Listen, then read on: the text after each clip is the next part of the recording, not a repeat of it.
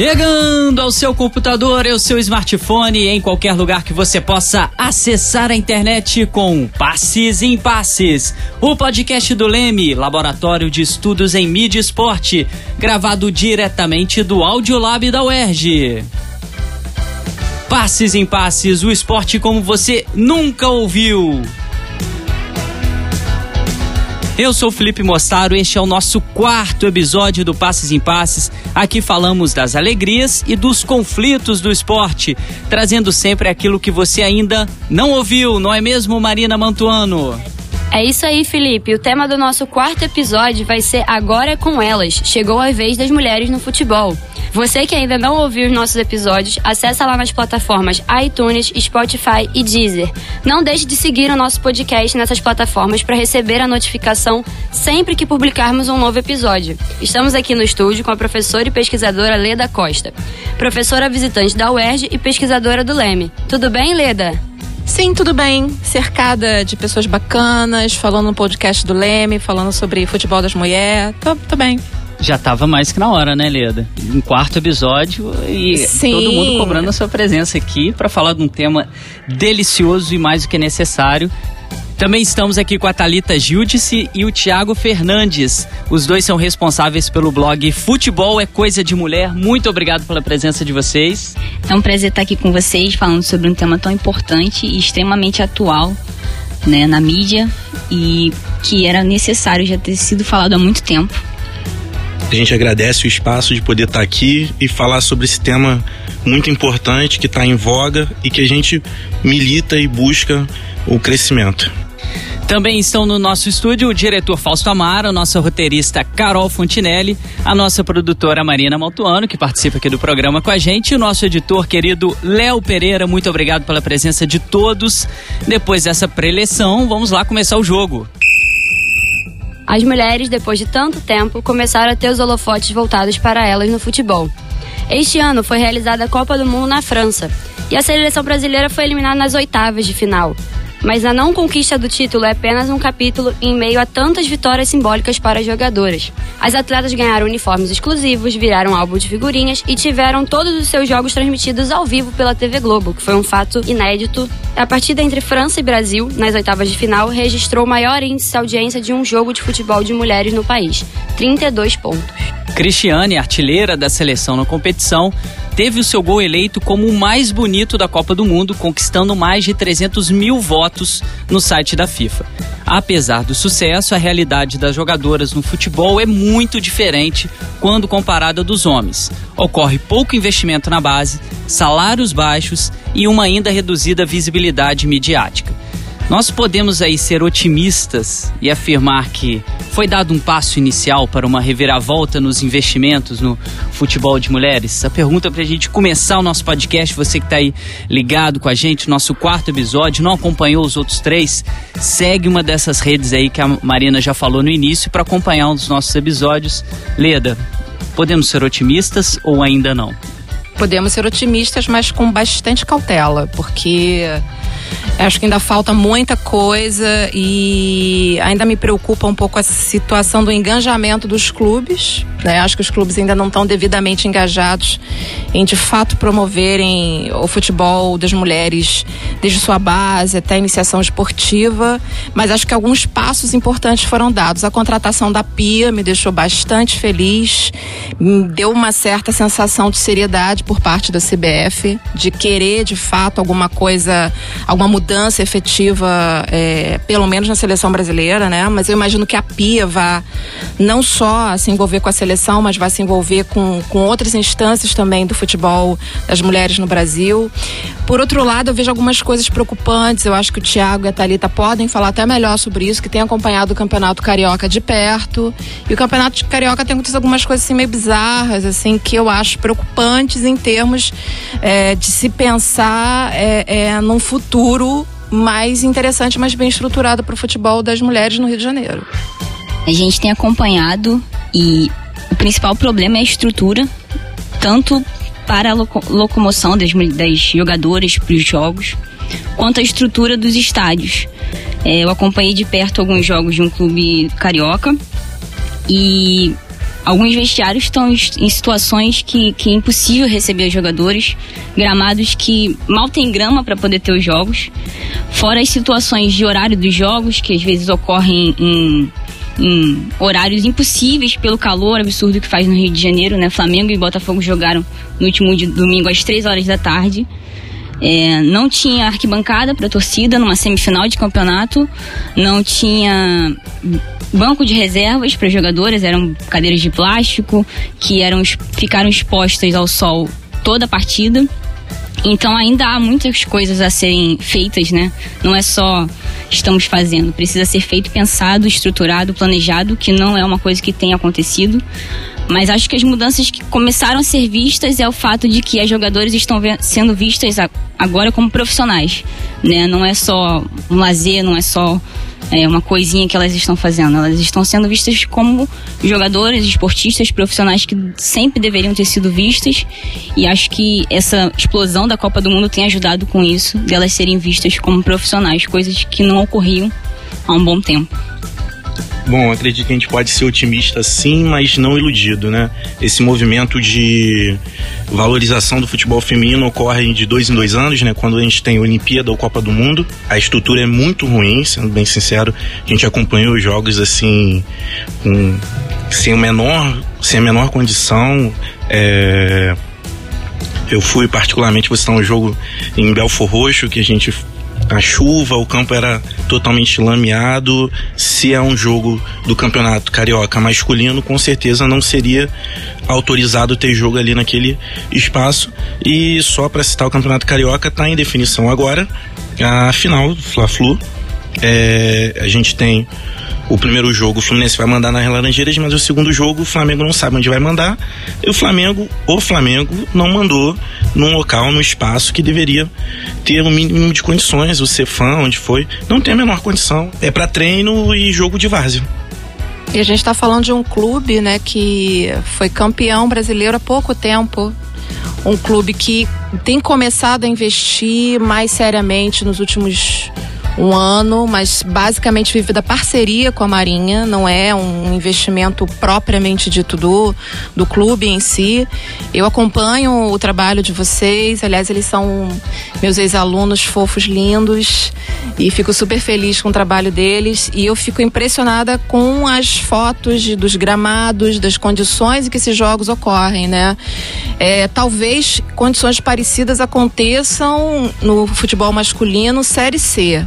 Mas o futebol é, masculino da Série A, mesmo no Campeonato Carioca, não acontece. A gente está falando do feminino Série A Carioca. Então, essa discrepância eu acho muito preocupante. Porque parece que é, é, é para ter. E além disso, né, os nossos ouvintes aí que estão acompanhando, é, essa situação da Série C que a Leda citou, é, a gente vai acompanhar jogos de times é, chamados os times pequenos, que aí muita gente vai justificar, né? Ah, mas o clube não tem dinheiro e tal. A gente está falando do Flamengo, que tem muita grana, muito dinheiro. Né? No nível brasileiro, ele está ali competindo pau a pau com o Palmeiras. Existe alguma relação, assim, é, que vocês notam no, no dia a dia de por que o Flamengo é, não ceder, por exemplo, jogar, fazer essa final na Gávea, por exemplo, para trazer mais o torcedor? Tem alguma. É, vocês conseguem perceber nessa cobertura o porquê de, vamos dizer assim, desse desleixo com o time feminino? Bom, o Flamengo só empresta camisa, a verdade é essa. O time é da Marinha, o Flamengo era para ter representado o Brasil na última Libertadores, abriu mão dessa representação porque o time tinha que jogar os jogos mundiais militares. Então é, é bem isso, né? Agora é uma obrigatoriedade e é, é, extremamente isso. É tratado como uma categoria à parte. É o futebol que a gente vê, é o futebol masculino. E o futebol feminino é uma categoria à parte. É, o futebol masculino, eu, eu, penso o Brasil assim muito como o país do futebol espetacularizado masculino da Série A. E a gente pode reduzir isso a uns 13 clubes assim principais aos quais se dá atenção. O restante, ter atenção e investimento é muito complicado. O futebol é, brasileiro carece muito de uma democratização de investimento razoável. E o futebol das mulheres pela questão histórica da proibição, de uma série de, de, de outras questões, sofre mais ainda. Então, é, é, a gente precisa repensar um pouco a, a, o país enquanto um, um país esportivo, que eu acho que estamos bem longe de ser, e acho importante repensarmos se de fato somos o país do futebol. Aproveitando o gancho né, da fala do Thiago ali sobre a Taça Libertadores, a Marina tem umas informações aí sobre a Comembol para a gente introduzir a próxima pergunta, Marina. Então, a Comembol, em 2016, ela definiu que todos os clubes que iriam disputar a Copa Libertadores da América e a Sul-Americana a partir de 2019 deveriam ter obrigatoriamente equipes de futebol de mulheres. Este ano, dos 20 participantes da Série A do Brasileirão, apenas 7 tinham o futebol de mulheres estruturado. Ceará, Corinthians, Flamengo, Grêmio, Internacional, Santos e Vasco eram as únicas equipes com times de mulheres no início de 2019.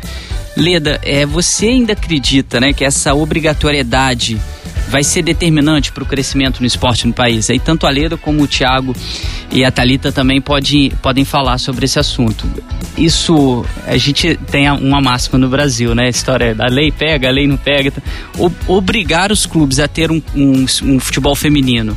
Isso é, vai ser uma consequência direta da gente ter essa, essa importância maior para o futebol? Interessante aqui nessa listagem, né? De todos esses clubes aqui, o Santos, eu acho que é o que tem o trabalho mais consistente em relação ao futebol das mulheres, né? Que banca realmente, que investe. E mesmo assim, a gente viu recentemente um vídeo da treinadora Emily né, reclamando da, da falta de condições de estadia lá, essa coisa toda. É, a lei, a partir de 2019, ela se tornou obrigatória né? Ela começou em 2016 como sendo um indicativo de que, olha, vocês têm que se preparar porque um momento vai se tornar obrigatório. Agora ela é. É, se tornar obrigatório é importante? Sim, é importante. Mas é um tipo de obrigatoriedade muito fácil de burlar. Né? Você pode fazer, como vários clubes fazem, de emprestar a camisa, de emprestar o escudo e não investir nada. E ficar um time fantasia, só para dizer que tem. Então, como corrigir isso é que é que não sei se uma lei daria conta de fazer esse tipo de correção que é fazer com que os clubes também invistam na, no futebol das mulheres. É, eu acho obrigatoriedade importante. Quando ela começou, eu tive uma certa implicância com ela. Ai, mas que coisa, mas Hoje eu acho ela importante, eu acho que alguns clubes têm se movimentado por conta disso, mas ainda acho muito fácil de burlar, ainda acho muito fraco o investimento. Então a gente precisa reforçar essas arestas assim para que não não fique uma coisa só de só para inglês ver, como se diz no Brasil, né? Eu acredito que a obrigatoriedade ela é fundamental para que os clubes percebam que o futebol feminino é necessário e ele já existe há muito tempo. As mulheres estão no esporte, estão no futebol há décadas mas não é o suficiente.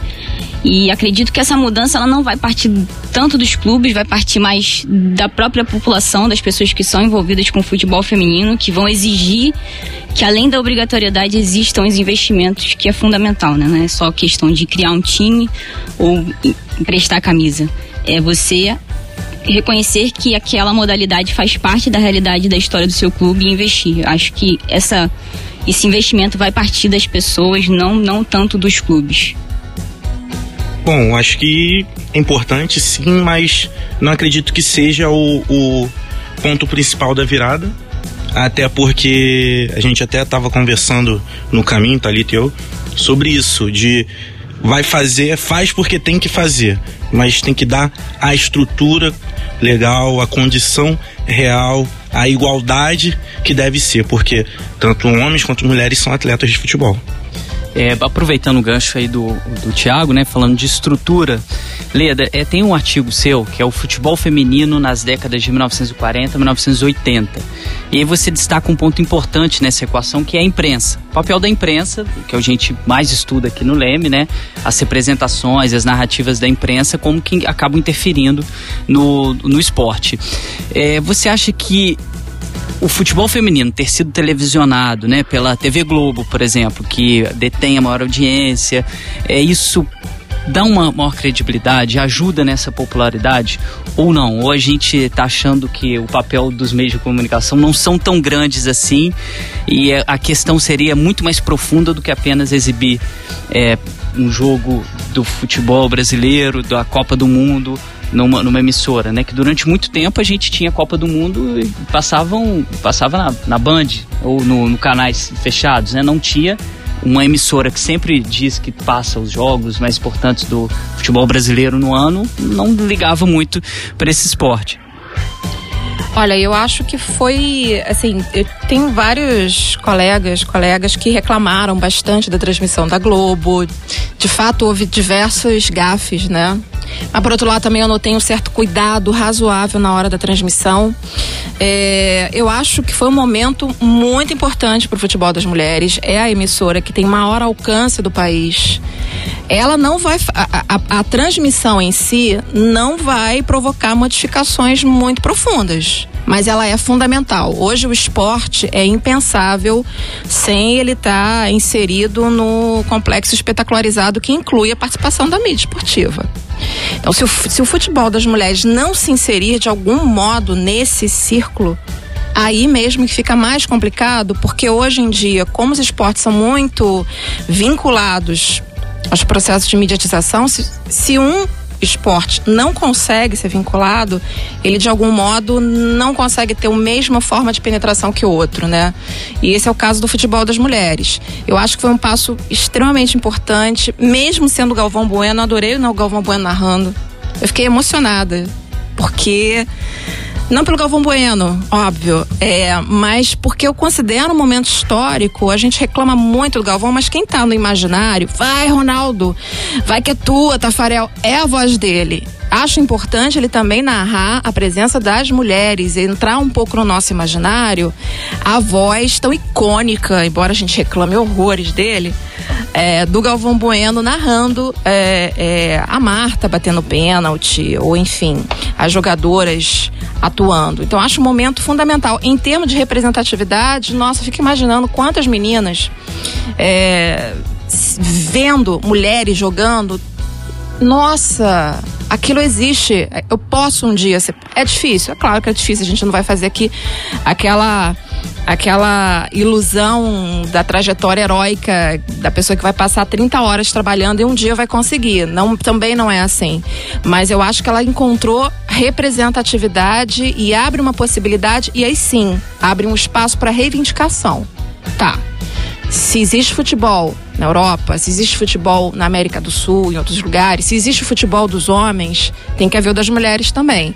Então, até como fomentação de movimentos e de, de público que queira tornar-se atleta, tornar-se torcedora, viver e essa experiência que é o futebol das mulheres, isso certamente contribui bastante à aparição na, na mídia esportiva. É, no nosso, nosso programa Passes em Passes, aí a gente tem um impasse gigante, né? Que é, tem um autor que a gente gosta bastante aqui no Leme, que é o, o argentino Arquette, que ele fala muito da masculinidade muito presente no futebol, nos estádios, do machismo mesmo, que está muito explícito, muito. E até que ponto, passando aqui para Marina e depois para Talita e para o Thiago, até que ponto essa masculinidade tóxica que a gente vê no ambiente do futebol não acaba prejudicando e, e, minando essas estruturas quando a menina quer começar a praticar ou um, um, torcedor que vai ao jogo ver um futebol feminino, vocês devem ouvir coisas assim absurdas vindo da arquibancada pra gente ver que os impasses que existem pra gente não só ter a televisão, como a Leda falou, mas o outro passo, né? É como é aos poucos ir modificando esse imaginário brasileiro e retirar essa masculinidade tóxica que existe no futebol. Então, eu tava até, enquanto a Leda falava, eu tava pensando aqui em questão de representatividade. Quando eu era pequena, meu sonho era ser jogadora de futebol. Eu sempre quis ser jogadora de futebol. E era uma coisa que não, nunca se teve incentivo de ninguém, é, não existiam turmas femininas nas escolinhas. Aí eu ia entrar para jogar com homem, ia ser aquele esquema de ah, não vamos tocar para ela porque ela não sabe jogar bola, não vamos tocar para ela porque ela não não tem a mesma capacidade tipo de disputar a bola, a gente tem medo de machucar. E e eu sempre ouvi muito, ah, futebol não é para mulher jogar. Futebol é coisa de homem. E aí, depois disso, de vários nãos tentando entrar no meio de futebol, acabei indo pra arquibancada, que era o único meio que eu tinha de poder extravasar essa minha vontade de, de um dia ter jogado bola. Jogava bola com meu pai, com meu irmão, no meu play, mas de poder me tornar uma profissional eu nunca tive nada. Não, não consegui esse sonho. Hoje, no auge dos meus 20 anos, dificilmente se começa uma carreira. Então é basicamente isso. É muito. É, eu tive esse trauma, entre aspas, na minha vida de não poder jogar futebol por ser coisa de homem eu acho interessante pensar nesse caso também, Felipe, pensando até a, a deixa do Arquette, é pensar na ideia de masculinidades, né? Porque é, quando a gente fala dessa masculinidade tóxica, quando a gente fala do problema do machismo no futebol e em diversos outros esportes também, é importante que os homens entendam que isso é um fator aprisionador para os próprios homens. Quando a gente entende a categoria masculinidade, pelo menos o Arquete coloca isso de uma maneira bem interessante, está se falando de masculinidades padrões específicos né? Não é qualquer masculinidade. No caso do futebol, é aquela masculinidade tóxica, ia falar tóxica. aquela masculinidade estilo bruto, estilo considerado viril, que cospe, que fala um monte de besteira, que vomitou o final de semana inteiro e que tá super feliz por isso. É, se a gente pensar em outras formas de masculinidade que não se encaixem nesse padrão considerado viril, eles também são excluídos. Então, é, esse processo de exclusão, esse processo de relação de poder, ele não se vincula, ele se vincula e ele é mais é, é, cruel com o caso das mulheres, isso por questões históricas, porque o machismo de fato recai mais sobre a gente, mas relações de poder são excludentes de muitas, muitas, muitas é, pessoas que fogem de qualquer padrão, que é o padrão que é, é o padrão dominante. Então eu sempre falo que é importante também que os homens se engajem um pouco para que o futebol se torne um pouco mais democrático para que os esportes se tornem democráticos, para que a arquibancada se torne democrática. Você falou que, você tá, ficou traumatizada de jogar futebol, né? Eu tô ficando traumatizada de frequentar arquibancada, porque eu não aguento mais. É muito chato. É chato, mas o que eu ouço é, tá perdendo a graça o futebol, né? A gente não pode mais ofender ninguém. Eu nunca imaginei, pelo menos na minha cabeça, as lembranças que eu tenho do futebol não são lembranças, nossa, eu lembro daquele jogo do Vasco, eu fiquei xingando horrores. Não é isso que vem na minha memória. O que vem na minha memória é o jogo do Vasco vencendo. Bons momentos. Ele não vence há séculos, então eu vivo com essas memórias mesmo. É, mas não é xingar as pessoas que, que, que faz do futebol ser engraçado ou qualquer outro esporte. É o esporte em si, é aquilo que você coloca da surpresa, do envolvimento emocional, de uma série de outros fatores. Então o futebol não está perdendo a graça, não. Nesse sentido, não tá. Ele pode estar tá perdendo a graça porque ele está ficando, por exemplo, no Brasil, um, um esporte para quatro times jogarem, disputarem campeonato e a gente que não faz parte desse grupo ficar olhando e. Fora isso, né? É, é, é, esse argumento de estar tá perdendo a graça, é, é, eu acho meio estranho, eu acho ele aprisionador e a gente precisa democratizar os esportes. Continuando um pouquinho que a Marina falou, é, eu lembro bastante assim, na escola, eu sempre fui muito bem acolhida pelos meus amigos homens, né? Então eu sempre joguei futebol na escola. No recreio eu jogava com os meninos e era mal vista pelas meninas e alguns funcionários, porque eu jogava futebol, né? Tinha aquela coisa da menina meio suja, da menina que não fazia muito padrão feminino de ser. E entrei no futsal, joguei futsal até os 11 anos e não continuei porque terminaram com a única escolinha de futsal que tinha próxima de mim, porque disseram que a escolinha masculina daria mais lucro. E aí terminaram com a feminina. E aí realmente é uma, é uma realidade. As mulheres têm dificuldade até mesmo de encontrar locais para elas jogarem futebol, né? É, ou são locais muito longe, ou são locais em áreas mais ricas, são locais caros, né? A, a menina da zona mais é, como é que eu posso dizer, o subúrbio, ele não, não oferece esse futebol mais profissionalizado, com escolinhas, com locais mais estruturados, né? E eu lembrei bastante disso quando ela falou sobre. Mas olha que interessante o que você falou, fascinante, porque o subúrbio ele é o celeiro celeiro de craques do futebol das mulheres, né? Historicamente, o subúrbio, e esse é o trabalho da Aire, mostra muito bem como o subúrbio especificamente do Rio de Janeiro, né, que foi o, o, o campo de trabalho dela. A Aira que vai dar uma entrevista pra gente daqui Sim. a pouquinho, tá ali no telefone aguardando a gente. A Aira Bonfim, aguardem, ela é a diva dos estudos sobre futebol das mulheres, ela é minha amiga. E é, então a gente tem clubes em Gente Dentro, o Bangu em 83, né? O Bangu foi vice-campeão carioca, com o Castor de Andrade lá, brigando com todo mundo, querendo que o Bangu ganhasse de qualquer jeito. Então o subúrbio sempre representou, pelo menos na história do futebol das mulheres no Rio de Janeiro, um lugar muito importante de manifestação e de existência, que é uma história proibida, né? O futebol das mulheres é uma história de proibição e uma história de desobediência. Isso é uma história grande parte dela ainda tá para ser contada. Mas eu acho bacana por causa disso. A gente desobedeceu horrores. Tiago, a gente estava comentando aqui antes, tem vocês que cobrem muito, né? A gente fez esse gancho antes. Alguma situação que vocês passaram nessa cobertura de né, porque a gente falou antes do, de falas de torcedores, de é, gritos ou de alguma situação que vocês, além dessas que vocês já falaram, da falta de estrutura, mas dessa situação do machismo tóxico mesmo, está muito impregnado. Então, são coisas que a gente não pode citar aqui, é, né? Eu imaginei. São, são palavras, assim, proferidas às, às profissionais que trabalham na cobertura, às próprias atletas, a sexualização das atletas vinda das arquibancadas e muitas vezes de alguns profissionais que trabalham diretamente com as atletas no, no lidar e na forma de agir com elas.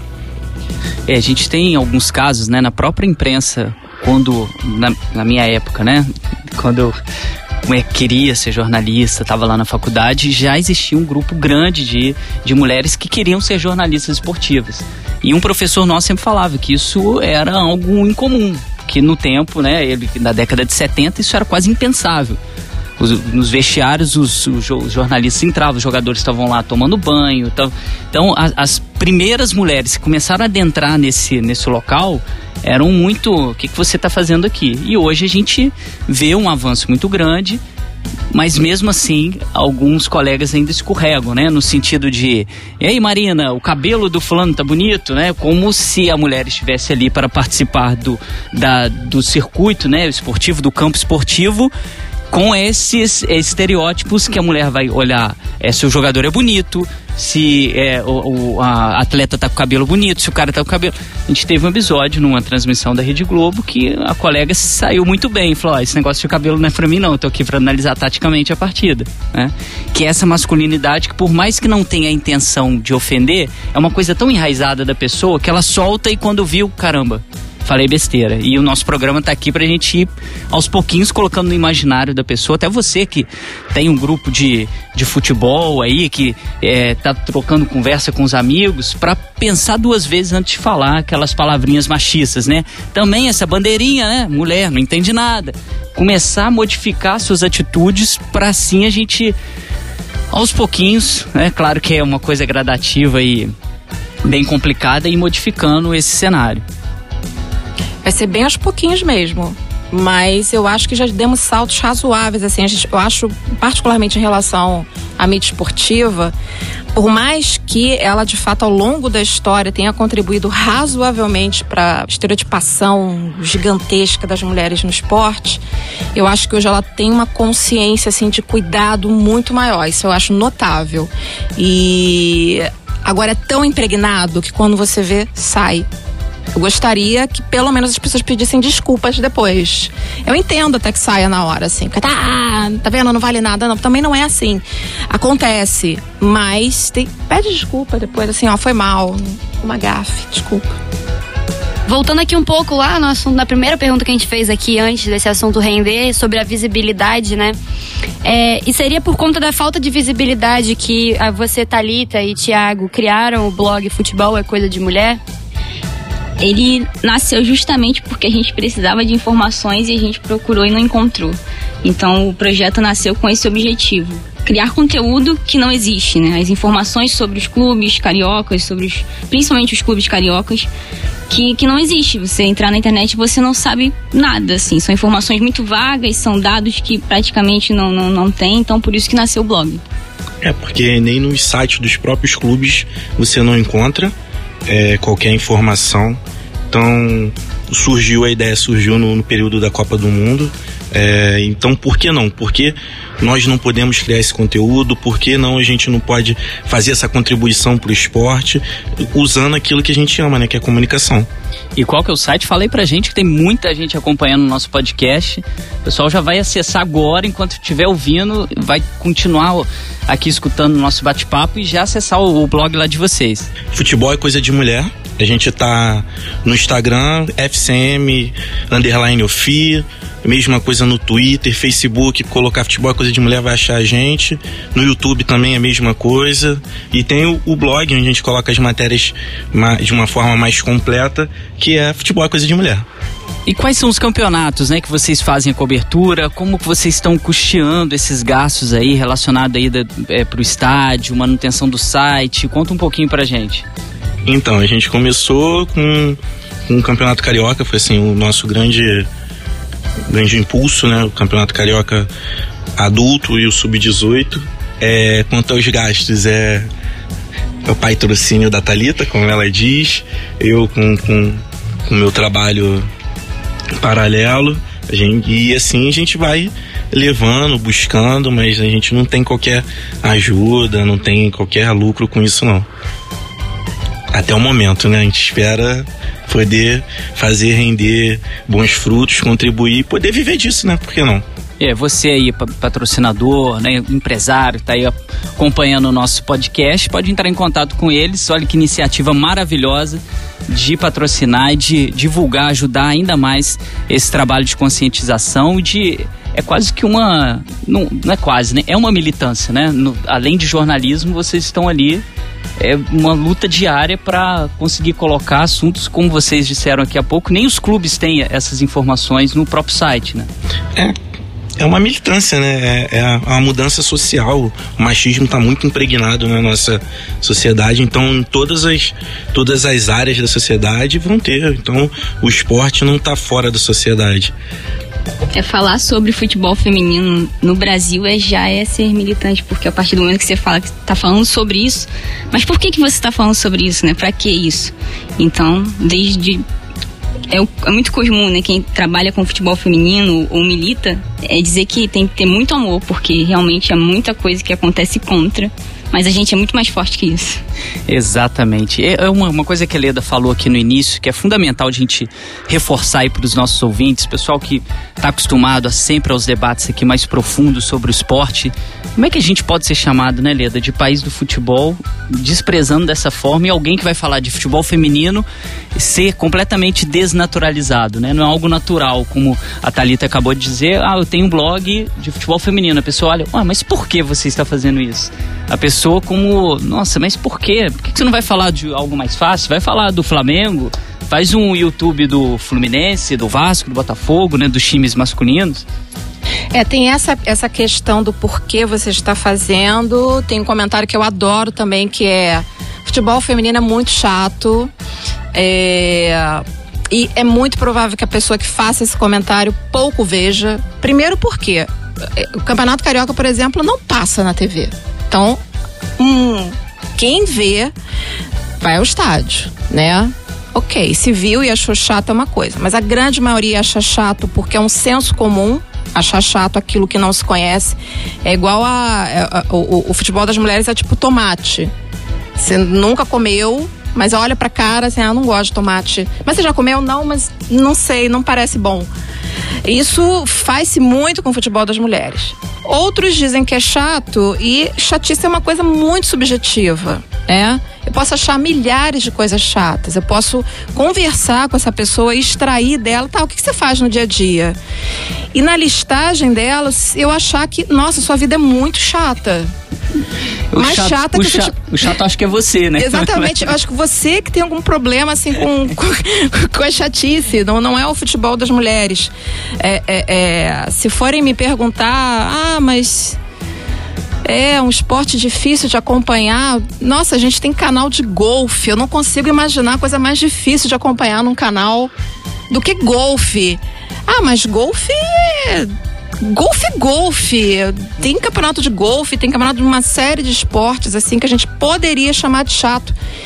É, é, mas eles têm seu espaço. Tá, quer, quer chamar de chato? Vou achar triste, vou achar lamentável.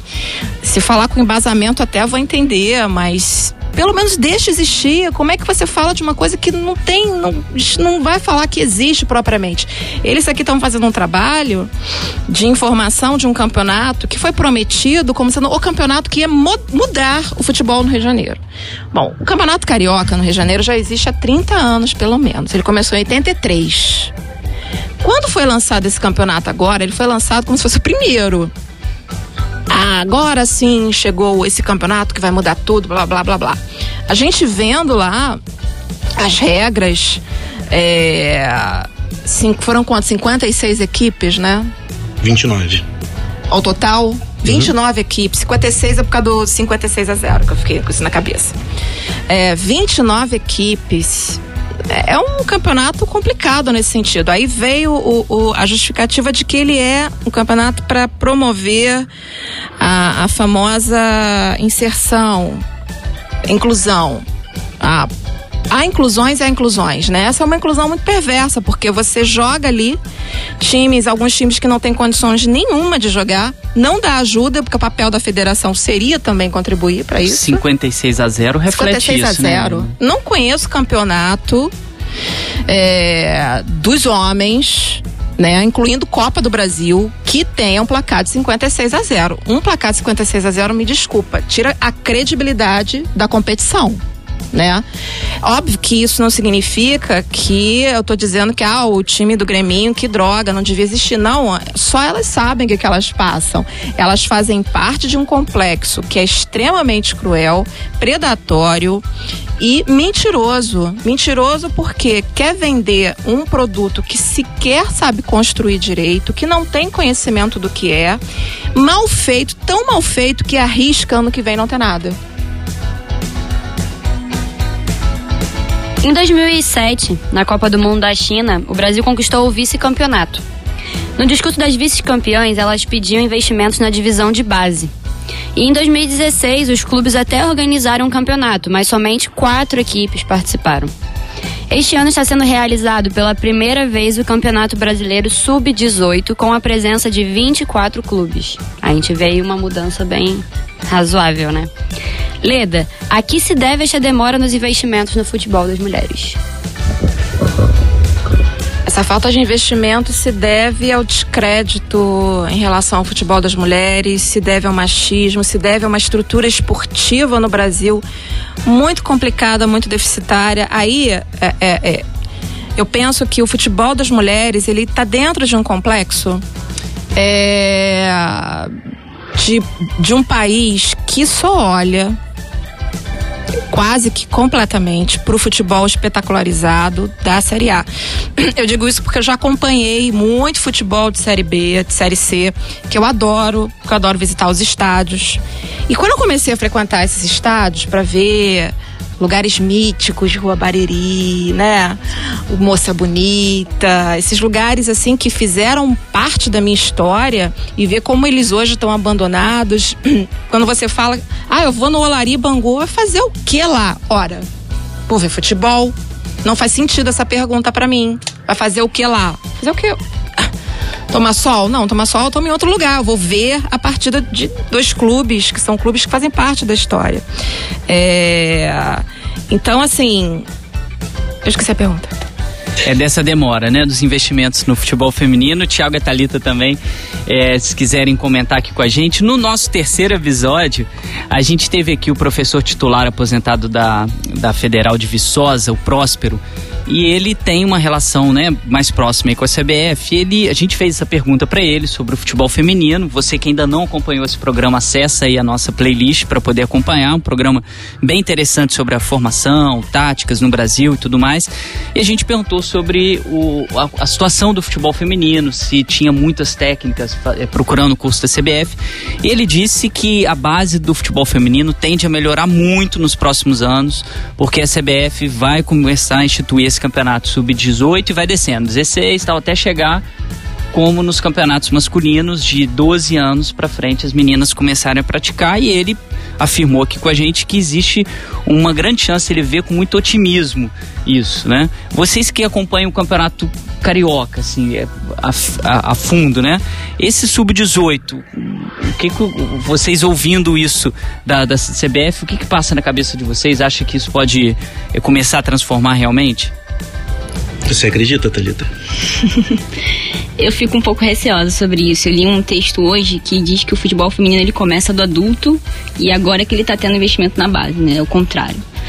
É, eu trabalho de perto com o clube carioca e o técnico fala isso, né? Qual, qual, é a diferença do trabalho entre o masculino e o feminino? É a falta da base, né? São mulheres que jogam futebol, mas que elas não tiveram esse treinamento desde que elas são crianças é a diferença do masculino, né? Os, os meninos, quando chegam aos 15 anos, eles não precisam aprender regras básicas de futebol porque eles aprenderam isso muito antes. Elas não, elas precisam ter essa estrutura muito mais bem definida, muito bem estruturadinha, o que, que é um trabalho tático e técnico muito diferenciado, né? Mas assim, é, volto naquela questão, não é só fazer, tem que fazer bem feito. Não adianta ter um campeonato sub-16, um campeonato sub-15, 12, 13, se assim, fiz.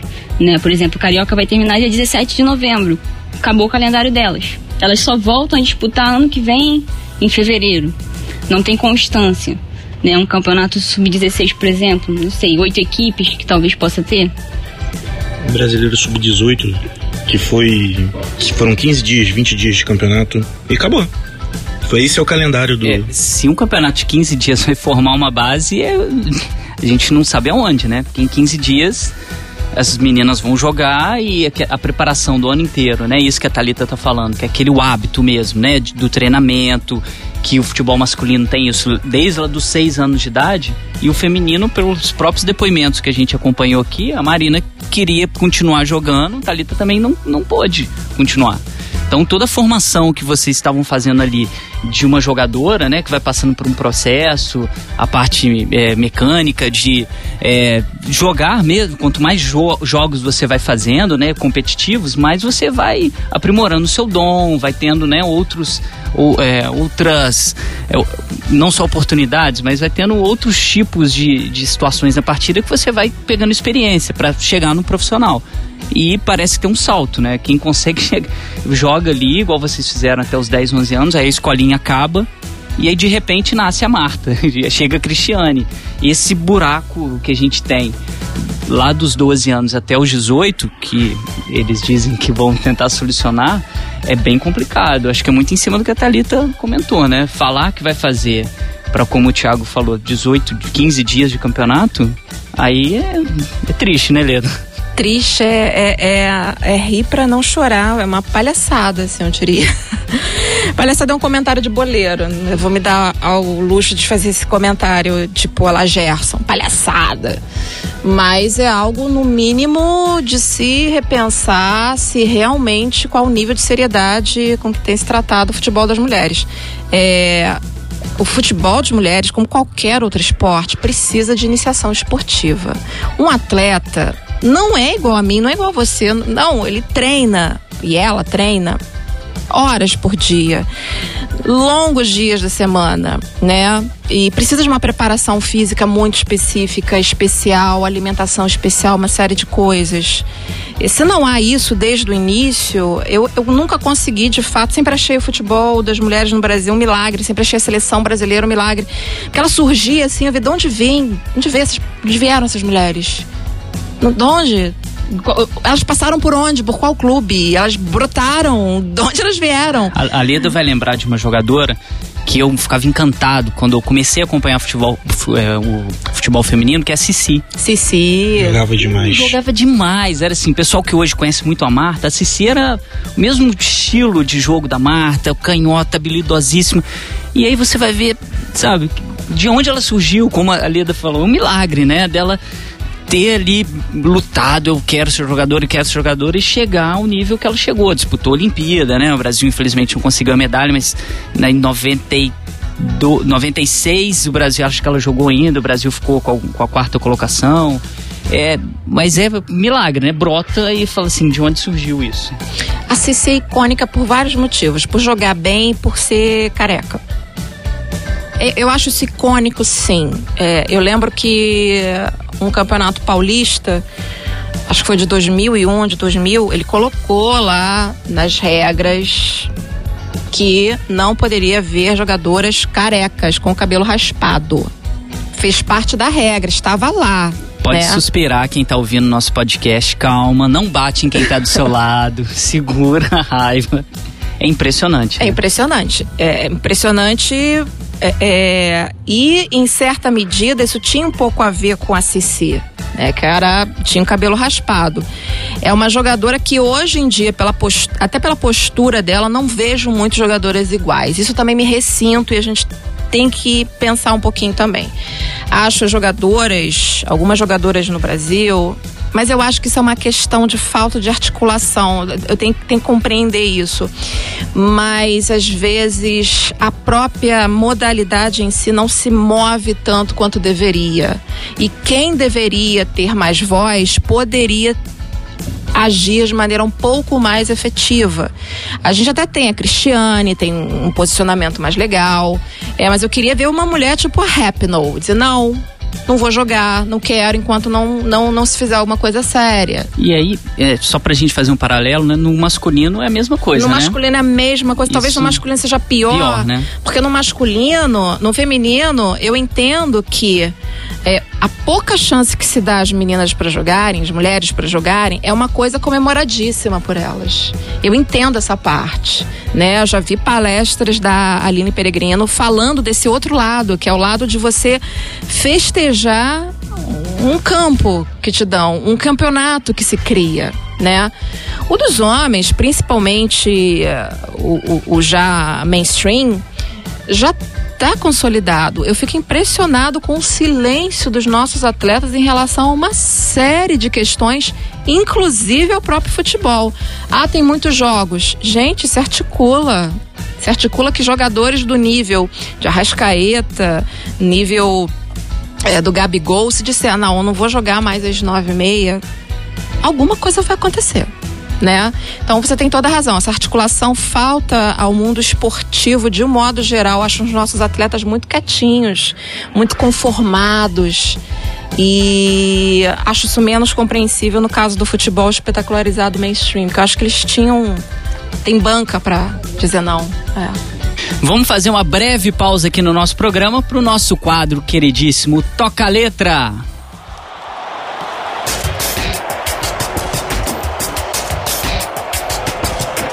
A música de hoje, Jogadeira, foi criada em 2011 pelo atacante Cacau em parceria com Gabi Kivist, que já foi jogadora e hoje é comunicóloga.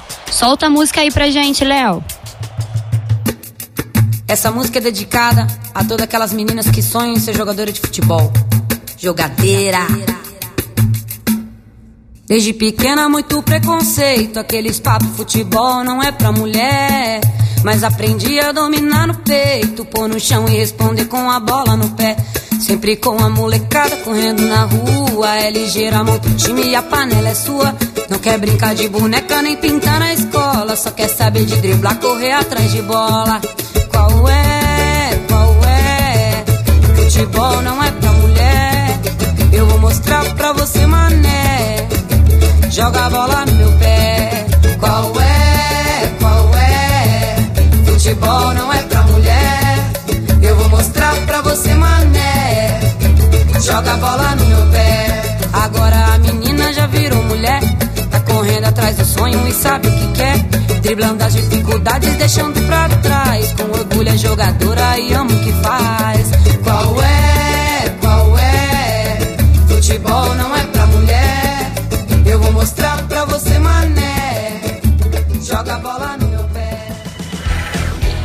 Após a vitória sobre a Jamaica por 3 a 0 na estreia da Copa do Mundo da França, Cristiane, autora dos três gols, mostrou que este era o hit das jogadoras durante a competição. A música tem a intenção de representar a igualdade, enaltecendo as mulheres jogadoras de futebol. E também relata o preconceito vivido pelas meninas que gostam de jogar futebol, exatamente que a gente já está abordando aqui no nosso programa.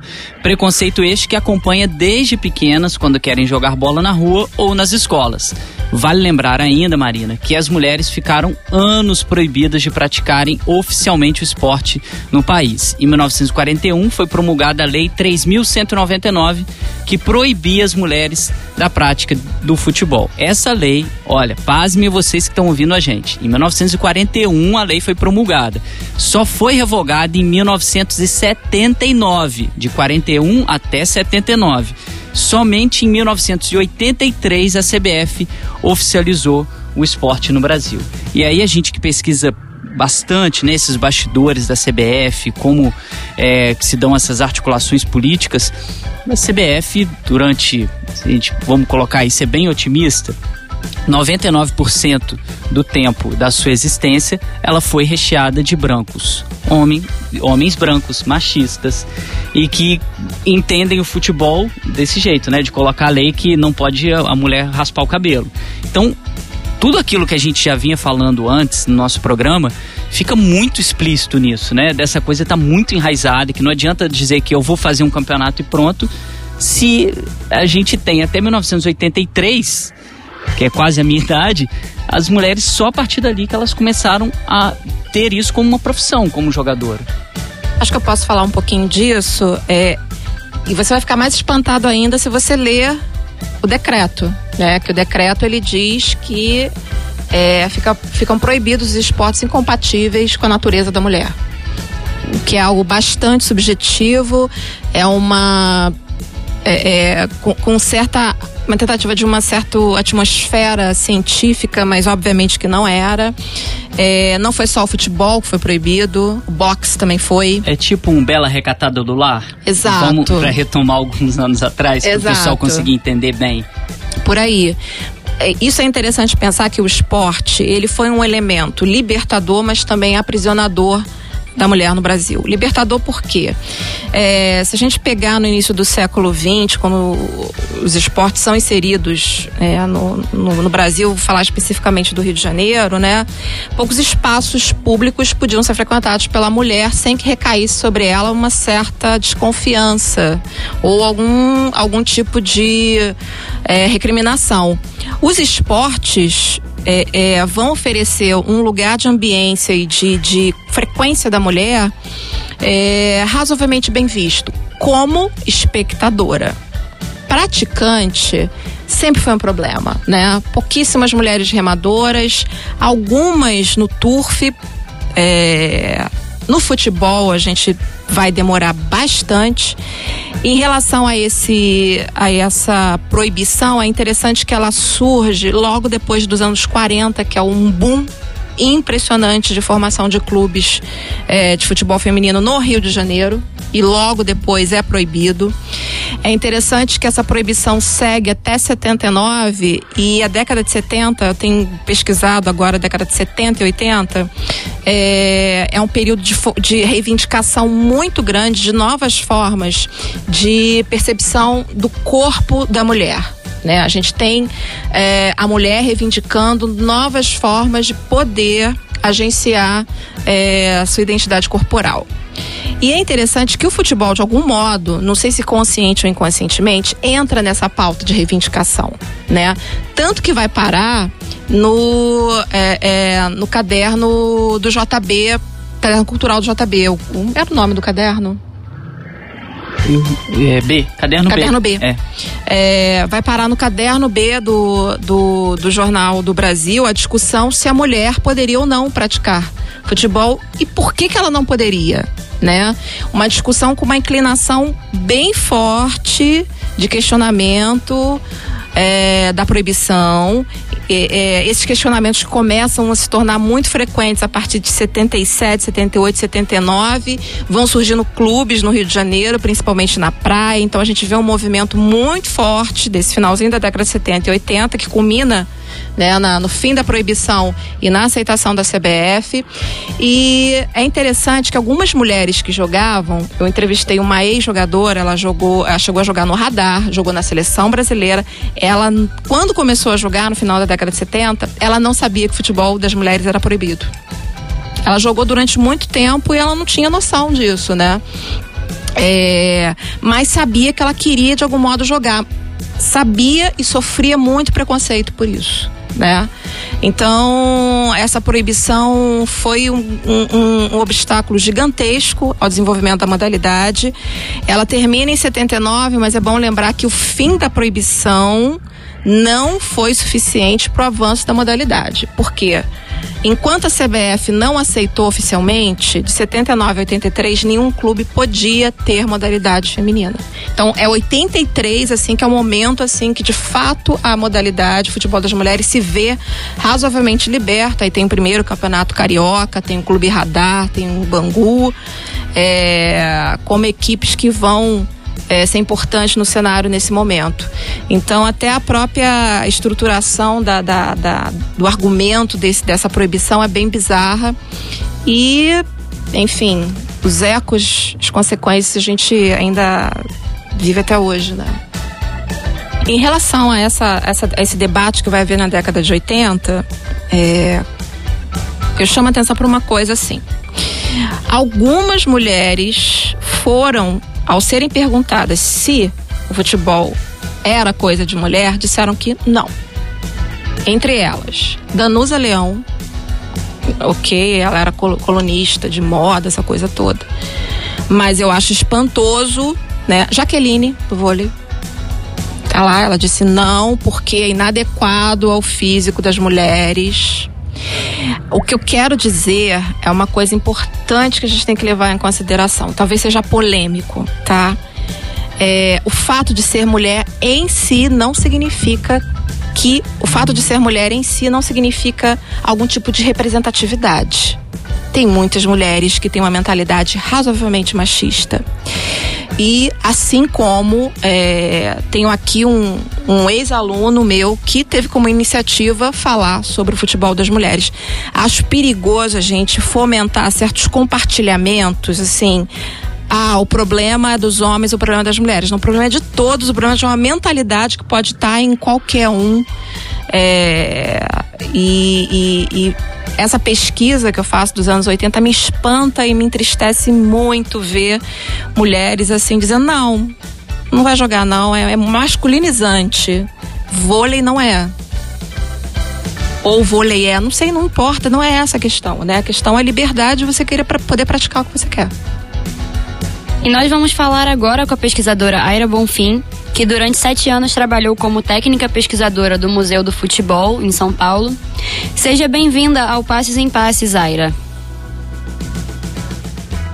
Olá, Marina. Olá, equipe do Leme. É sempre uma honra estar tá podendo trocar com vocês. É uma honra poder estar tá falando um pouquinho da minha pesquisa e um pouquinho desse carioquês de vocês que já está muito invadido aí nos meus trabalhos.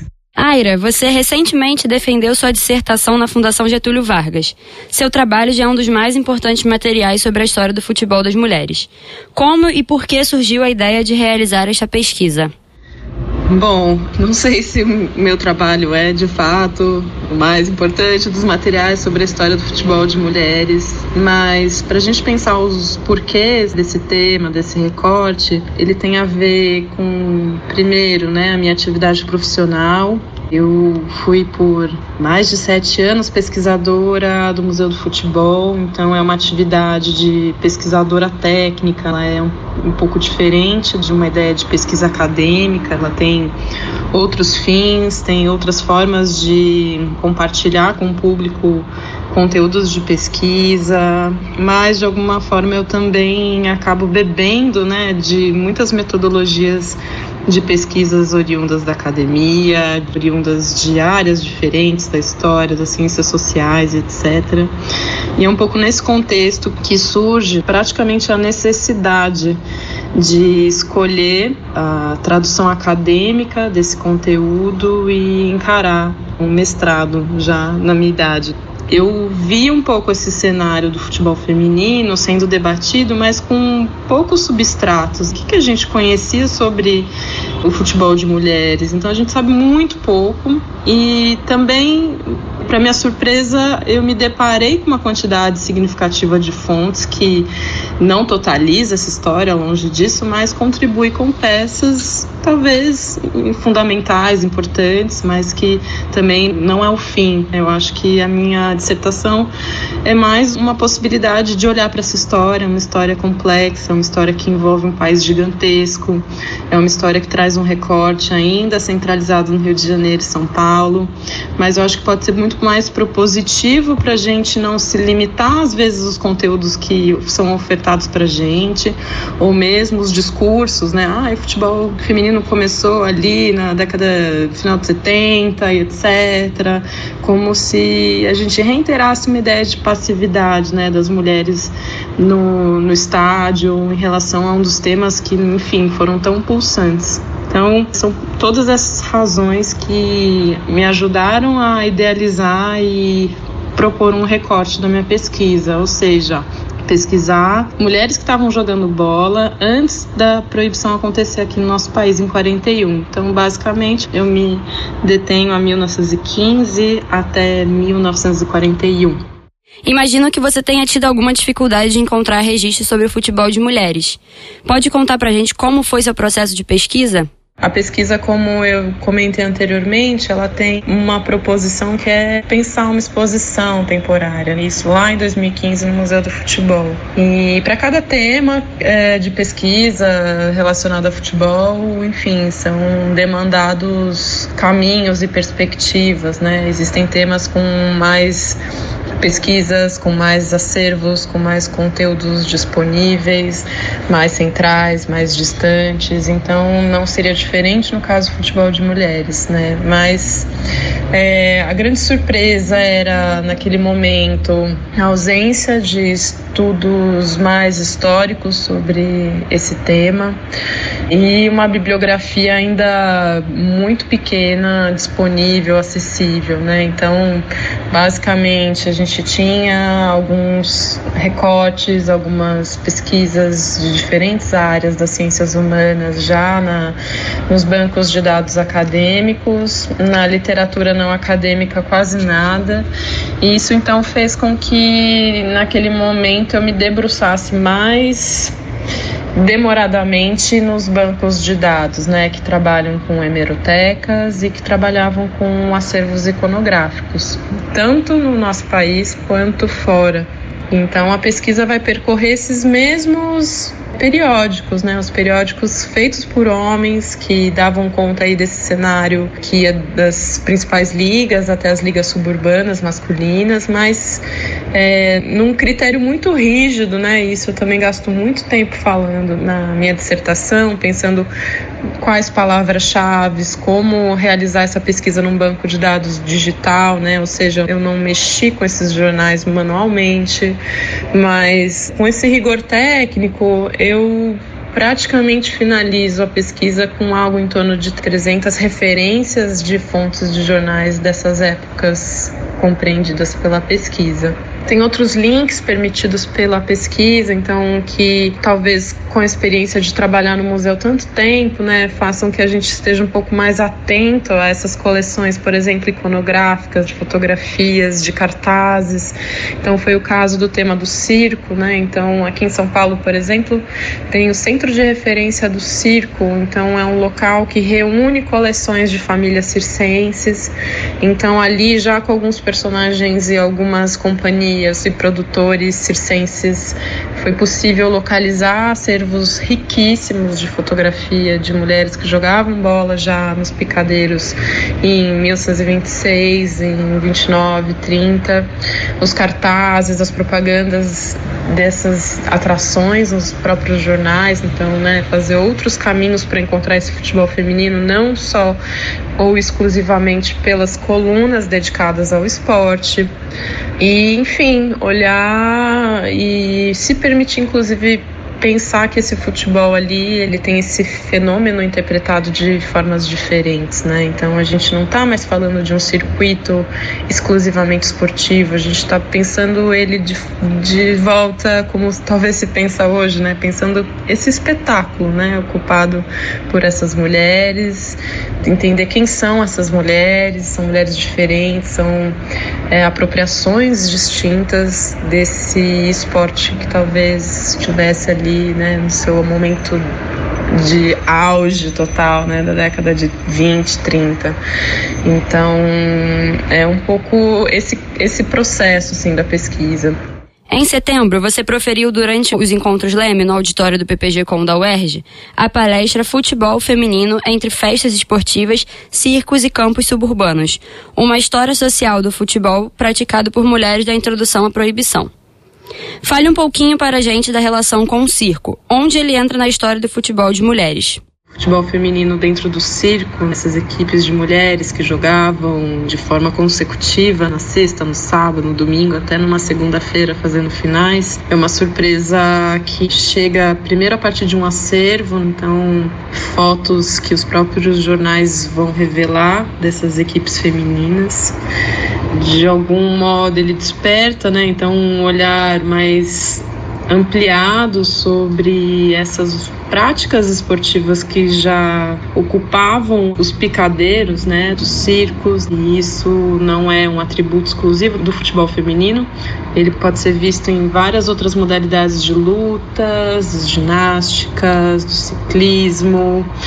Era um espaço de fato que pensa o espetáculo, pensa essa exibição e talvez tenha características muito mais próximas, né, do que a gente entende hoje pela relação entre público, espetáculo e inclusive capital. Produtores circenses estão sempre pensando no consumo né, desse espetáculo com os seus públicos. Não à toa, essa é um item importante de pensar esse futebol feminino, porque ele se desloca, né, ele é itinerante, ele absorve os temas, as identidades clubísticas das cidades onde ele para.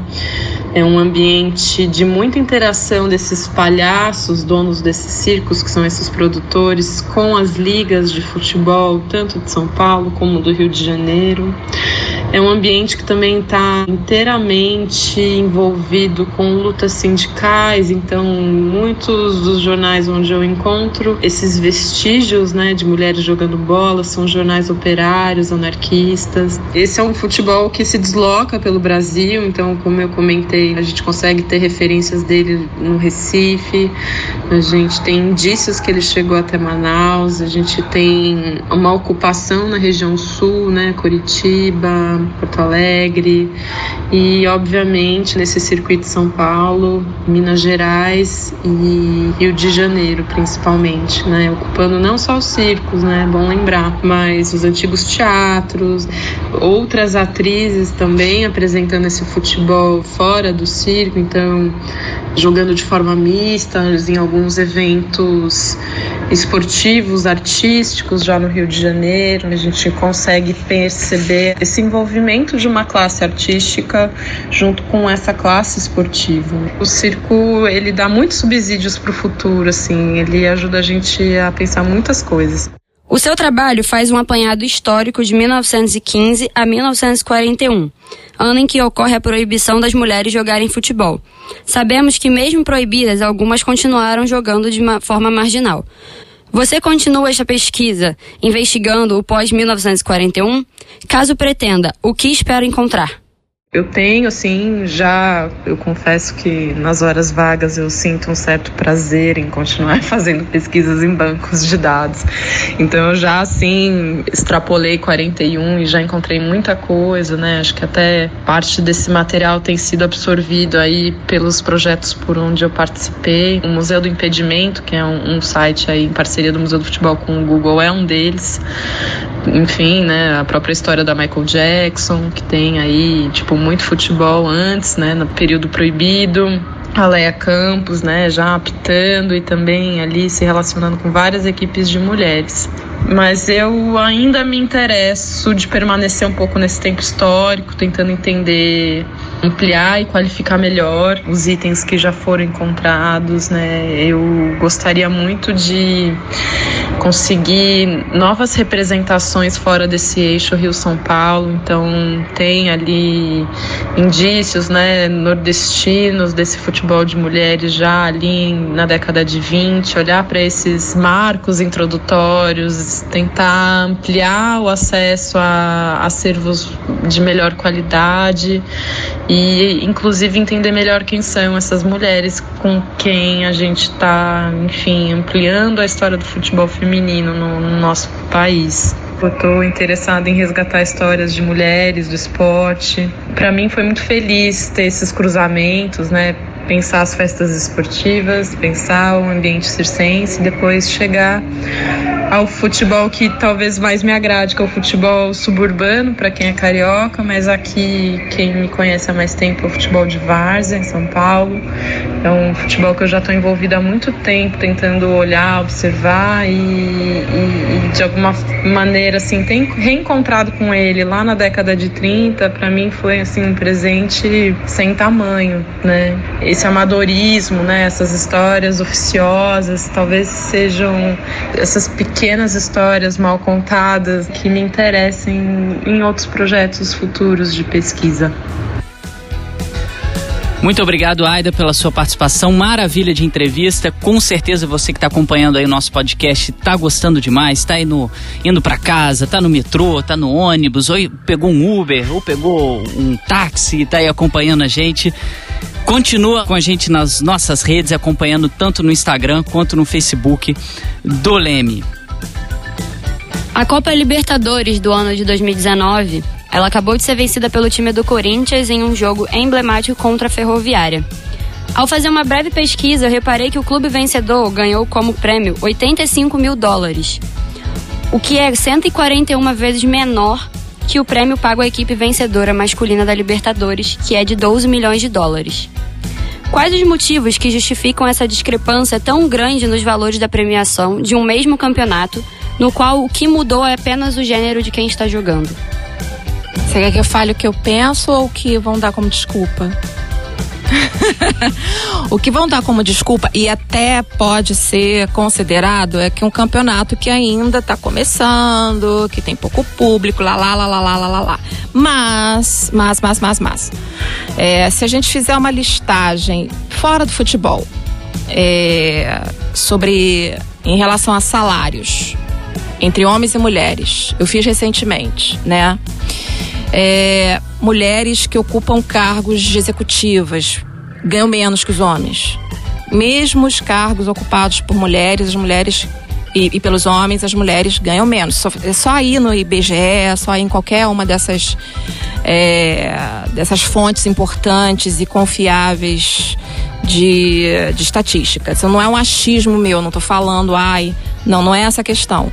É, tanto dentro quanto fora do futebol existe uma disparidade de ganho entre os gêneros. No caso do futebol, a Bom, tudo que a gente tem conversado aqui, dessa discrepância histórica, da discrepância de investimento e de uma série de outras questões, estão é, por trás dessa diferença de pagamento. Mas aí você pega o tênis. Tênis dá muito dinheiro. Né? Tênis é um esporte razoavelmente rico. A discrepância de salário também existe, de, de premiação. Melhorou muito. Né? As tenistas já há algum tempo vêm reivindicando. Mas temos tenistas que dizem não. A gente ganha mais. Tenistas homens, né? O Djokovic eu acho que chegou a falar isso. Não, nós ganhamos mais porque o dinheiro vem graças à nossa presença. Eu acho isso assim, eu teria vergonha de falar uma coisa dessa. Mas ele falou, ok, é, se esquece também das faltas de condições iguais de desenvolvimento desses campeonatos, né? Enfim, Então tem, tem muitas razões por, por trás dessa diferença salarial, dessa diferença de premiação. O meu medo é que mesmo quando o futebol das mulheres esteja mais bem estabelecida, essa desigualdade continue. Mas aí já é outro patamar de luta. Aí já é um outro patamar. Eu acredito muito nessa que a Leda falou, né? É uma desculpa muito grande essa questão de que não tem tanta visibilidade, mas é um esporte recente, né? Se você pensar que somente em 91 que existiu a primeira Copa do Mundo, o Brasil masculino já era tetra, se eu não me engano. Tria, é, tava Tri. quase perto. Tava perto, né? Então, assim, é, é recente mas precisa de um trabalho conjunto da mídia esportiva, das marcas também acreditarem muito nisso. É, a gente viu hoje o Eric Betting, ele fez uma pesquisa para a máquina do esporte sobre isso, que a Nike foi falada, foi a marca lembrada quando se fala em futebol feminino. Mas por quê? Porque ela investiu. Ela criou uma camisa somente para a seleção feminina, ela fez propaganda com as mulheres, né? O Guaraná também usou, a Cristiane fazendo propaganda. Então não tem como retornar dinheiro se você não tem investimento. Né? O dinheiro vai existir quando você começar a mostrar. Né? Ninguém quer investir em algo que não é visto. Então essa questão de investimento, essa questão salarial, ela vai ser melhorada a partir do momento que as empresas perceberem que o futebol feminino é uma realidade e que não vai dar mais para viver sem ele. Precisa investir, precisa falar sobre. Falar sobre é fundamental para retornar. Então acho que é fundamental essa questão também. Bom, a, a discrepância se dá na importância, né? Qual a importância que se dá ao futebol feminino? É, vamos, vamos fazer o paralelo novamente. A Copa Libertadores do futebol masculino de fevereiro a novembro. A Libertadores feminina foi, foram 15 dias. A gente pode dizer que. Então a questão da importância que se é dada para pro masculino pro feminino é que vai que traz essa discrepância no lado financeiro, como a Thalita falou, se você não investir, você não tem retorno. Não há um investimento. A gente vai volta a citar o Flamengo jogou a semifinal do Campeonato Carioca num local de, de treinamento. Então, vamos investir? Vamos. O retorno vai ter. A gente teve recorde de, de público no, no, Brasil e França, na Copa do Mundo. De audiência, de né? audiência. 32 pontos. 32 né? pontos. Por quê? Porque foi mostrado, que foi investido. A Nike teve essa. É a mais citada, é lembrada, a marca mais citada quando você fala de esporte. Por quê? Porque investiu. Enquanto não houver investimento, não vai haver o retorno. É, nesse exemplo que a gente está é, falando aí do Flamengo, né, dessa semifinal, não tem nem como colocar uma placa de publicidade, porque as jogadoras ficaram sentadas numa cadeira de plástico, num sol, num calor absurdo do Rio de Janeiro. Imagina então como é que vai o. Ah, eu quero patrocinar. Não, não tem nem lugar para o cara colocar uma placa que seja ali, o, o, o WhatsApp, água mineral, é, é, refrigerante, não tem. Então, a partir do momento que essa estrutura não for minimamente capaz de poder é, dar essa visibilidade maior, a gente vai ficar com, com essas disparidades absurdas, né? E como a Leda disse, isso acontece em outros esportes também, né? Se a gente for. Não, a gente não tem aqui a, a, os dados concretos, né? Mas vamos lá: vôlei masculino e feminino. Ambos são tricampeões olímpicos. Será que o salário do melhor jogador do Brasil de vôlei masculino é igual do melhor jogador, da melhor jogadora de vôlei feminino? é Isso está bem enraizado na sociedade, como a Leda falou, né? até nos aspectos assim do dia a dia de um trabalho e acaba expandindo para o futebol. O Thiago disse muito bem no início, né? Futebol faz parte da sociedade, não é um algo à parte. Ele acaba absorvendo muita coisa que a gente tem na nossa sociedade. Esse é o episódio número 4 do Passes em Passes, o esporte como você nunca ouviu. Compartilhe o programa aí com seus amigos, nos ajude a fazer o podcast. Tem alguma sugestão de pauta? Tem perguntas? Entra lá no arroba no Facebook e no Instagram também, conversa com a gente. Mandando um abraço aí pra Patineri, arroba Patineri, que mandou aqui uma mensagem pra gente falando até que enfim vocês estão falando de futebol feminino. Demoramos, no quarto episódio, era pra ter começado, era pra ter sido o primeiro. Mas é, a gente vai continuar sempre com essas temáticas, porque aqui, como a gente brinca, é o esporte como você nunca ouviu. Garanto que você, nosso ouvinte, está ouvindo dados e uma discussão que raramente você encontra em outros locais. Nosso quadro Leme Cast Clube é a hora de você, ouvinte, participar do nosso programa. Dessa vez, nós selecionamos um questionamento que vem da nossa ouvinte, arroba Belo Érica. Arroba Belo muito obrigado pela sua pergunta. E ela quer saber o seguinte da nossa bancada aqui.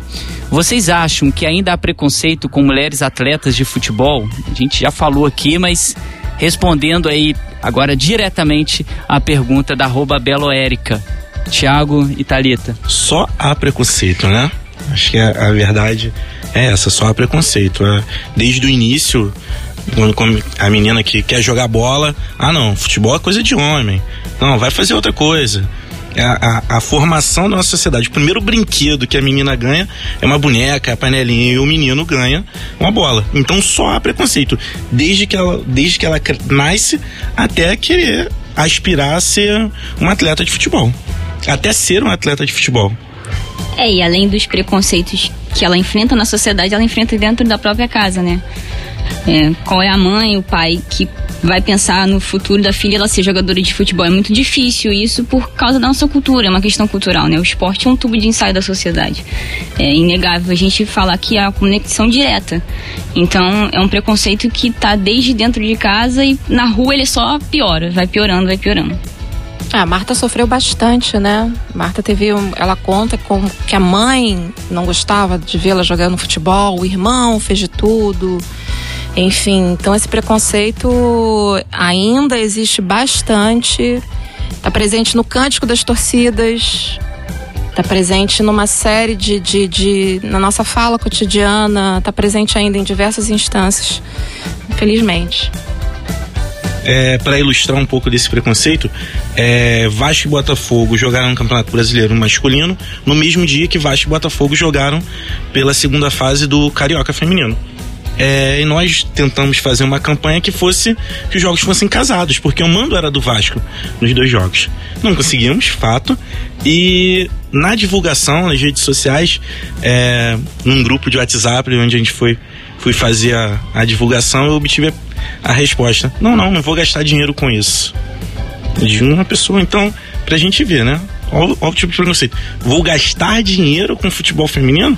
Não, não vou Não gastar. Gasta dinheiro com Vasco, com Botafogo, gente. Que coisa mais terrível no momento. Dois times que não jogam nada. Eu gasto dinheiro, eu gasto tempo. Que resposta, tá vendo? Essas respostas me deixam muito irritadas. E é algo tão óbvio, né? Vai ter o jogo entre os dois, as duas equipes. Vamos lá, coloca uma preliminar, que antes a gente tinha muito e hoje praticamente a gente não tem nos jogos de futebol coloca junto, né? A pessoa compra, compra o ingresso, chega duas horas, duas horas e meia mais cedo, assiste o jogo do futebol feminino e depois continua no estádio. Tem, é uma logística tão difícil assim, Leda. Eu, é, é, sério que às vezes eu falo, ah, vai estragar o campo, vai estragar o gramado, vai estragar. É de uma, assim, uma desculpa tão esfarrapada que é, eu me recuso a, a, a concordar com as pessoas que pensam assim. É uma desculpa esfarrapada, é uma, é uma. Gente, é tão legal torcer pro nosso time. Eu gosto de torcer pro Vasco. Pode ser jogo de botão, pode ser. É, é beat soccer. Eu detesto beat soccer. Detesto do fundo do meu coração. Mas se o Vasco estiver jogando, eu acho uma maravilha. Acho legal. Futebol americano, já vi partida de futebol americano só porque era o Vasco. E não gosto de futebol americano, só quando é o Super Bowl. É eu já fiz algo assim que eu vou confessar agora, é uma coisa que eu fiz que foi bem interessante. Eu já estive é, praticamente dentro da torcida do Flamengo, né? Num jogo que foi uma final do Campeonato que Carioca. Hein? Que revelação. Sim, é, é a militância, esse é o aspecto da militância, né? É, foi uma final do Campeonato Carioca lá em Bangu. E a torcida gritava. É, ão a mão, feminino é o orgulho da nação. Eu fiquei tão encantada com aquilo e vi que, que gente, está representando o nosso clube, né? Os clubes deveriam investir mais nisso também. É mais um engajamento torcedor, é uma outra, talvez existam ali outras formas de torcer, não importa, mas é o engajamento de você é, é, ver teu clube jogando. A Marta jogando Vasco, eu mal vi isso sabe? Já imaginou? Então, acho que essas desculpas são esfarrapadas, somos. E também tem uma coisa, Felipe, assim. Eu acho que tem uma questão mercadológica importante hoje é, no, no esporte, no mundo de modo geral. Ah, mas isso é uma questão de mercado. Ah, mas é, é, é só está investindo, a Nike só está investindo porque quer ganhar dinheiro. Óbvio, mas que se ganhe dinheiro com algo legal. A gente ganha dinheiro com tanta porcaria, com tanta enganação. Investe no futebol das mulheres para ganhar dinheiro. Ganha dinheiro com uma coisa que pode ser bacana. É, é, é, e eu acho que isso falta no, no, no um pensamento mais agigantado dos clubes, sabendo que Jogos Olímpicos, Pan-Americano, tivemos Maracanã e Engenhão lotados para ver a seleção das mulheres. Então existe mercado, existe sim. E aí a gente consegue pegar o gancho, Leda, que é do imaginário, da paixão que as pessoas têm pelo clube, que é o que você falou agora. Quem é Flamengo, quem é Vasco, quem é Fluminense, quem é Corinthians, quem é Botafogo, quem é Inter, Grêmio, gosta do clube. Claro que o carro-chefe é você parar para acompanhar um jogo de futebol. Mas se você já aproveita essa marca do clube, que tem essa paixão grande do torcedor, e também promove o futebol feminino, a chance de, de, de dar liga nisso, né, da torcida acompanhar cada vez mais é muito maior. É Gigantesca. Inclusive, assim, quando a gente tem outras modalidades, né? Pega o basquete, pega o vôlei. Às vezes eu temo, por exemplo, no caso do vôlei, eu tenho um certo temor que haja é, clubes. É, Vasco no vôlei, Flamengo no vôlei, porque eu acho que o tipo de torcida é, é talvez não seja uma torcida é, é, talvez seja uma torcida. Não tô, não, não tô sabendo me expressar. Mas assim, a torcida de vôlei é uma torcida muito plural. Às vezes eu tenho medo que caso o vôlei também é, se engaje com essa questão clubística, o tipo de torcida também mude e a torcida fique menos plural como é no vôlei, enfim. Mas ó, o que eu tô querendo dizer é que no futebol não tem esse problema. É torcida de futebol, né? A gente já tem lá o objeto, futebol. A diferença é que vão ser mulheres jogando. E vão estar tá jogando, vão estar tá jogando o quê? Futebol.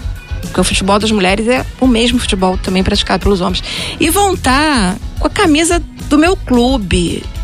Meu Deus, não, eu não entendo a pessoa que deu essa resposta. Pagar para quê?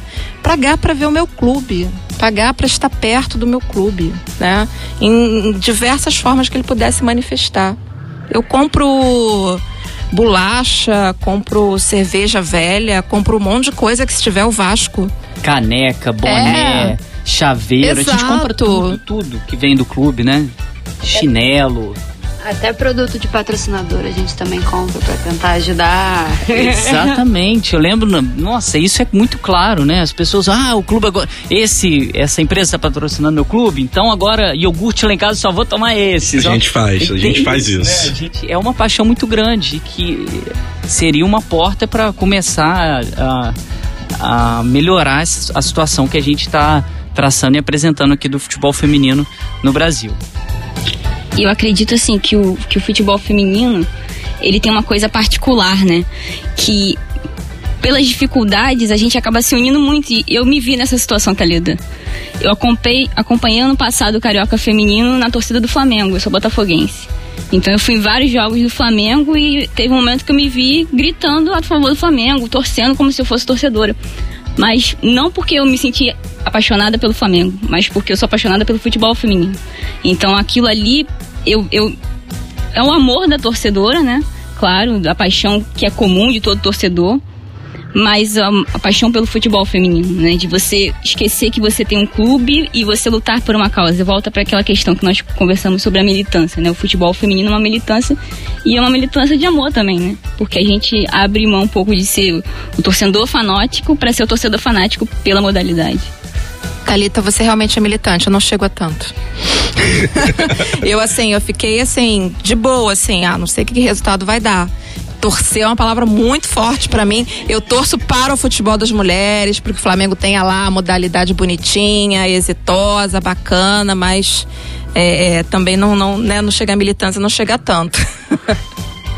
A nossa produtora aqui, a Marina, é uma das líderes da torcida Garra Tricolor, né? Marina, você já sofreu, né? Ouviu é, alguma mulher na arquibancada sofrer esse preconceito por participar da torcida organizada. É, a gente, eu tenho algumas alunas que contam alguns relatos assim absurdos né, do homem, ah, o que está fazendo aqui sozinha, né? E só por a mulher, a mulher estar ali na torcida, o homem chega mesmo pior que se estivesse numa micareta da vida, assim, achando, opa, tá aqui. É, conta pra gente um pouquinho dessas situações, depois a gente vai puxar um gancho também para perguntar tanto para Leda quanto para Talita desse, desse cotidiano de cobrir o futebol, como que esse preconceito tá bem explícito. Então, assim que eu entrei pra organizada, a primeira coisa que eu ouvi foi: Ah, você só tá entrando pra organizada pra ir atrás de homem. Você tá fingindo que gosta pra poder arranjar namorada. Só que assim, isso fora de arquibancada. Dentro da arquibancada, como eu ingressei na garra com meus pais, meu pai, minha mãe também entraram na garra junto comigo, minha família toda, é, eu não, não, não sofri muito, talvez por respeitarem sempre meu pai, meu padrinho, que era um dos cabeças, meu irmão, todos eram da garra. Então era aquele lance assim, a princesinha que a gente vai respeitar papai porque tá presente. Mas depois que meu pai parou de acompanhar um pouco, porque realmente acompanhar o Fluminense está sendo um pouco sofrido, ele não tem tanta não tem tanto estímulo como eu tenho ainda. Eu sofri várias coisas disso de assim, vai virar não, não, tem uma, uma, uma, expressão muito feia de se falar que é a marmita dos torcedores. Vai ser marmitinha. Eu era nova, jovem, ainda sou, e aí era isso. Gente de 50 anos vindo falar comigo como se eu fosse a objeto ali da torcida, né? E a gente tá dentro da arquibancada para provar justamente ao contrário. A gente não tá ali para ser marmita. A gente tá ali para torcer, para fazer diferença na arquibancada. O olhar da mulher é diferente do olhar do homem para N coisas, de, de tudo de organizada.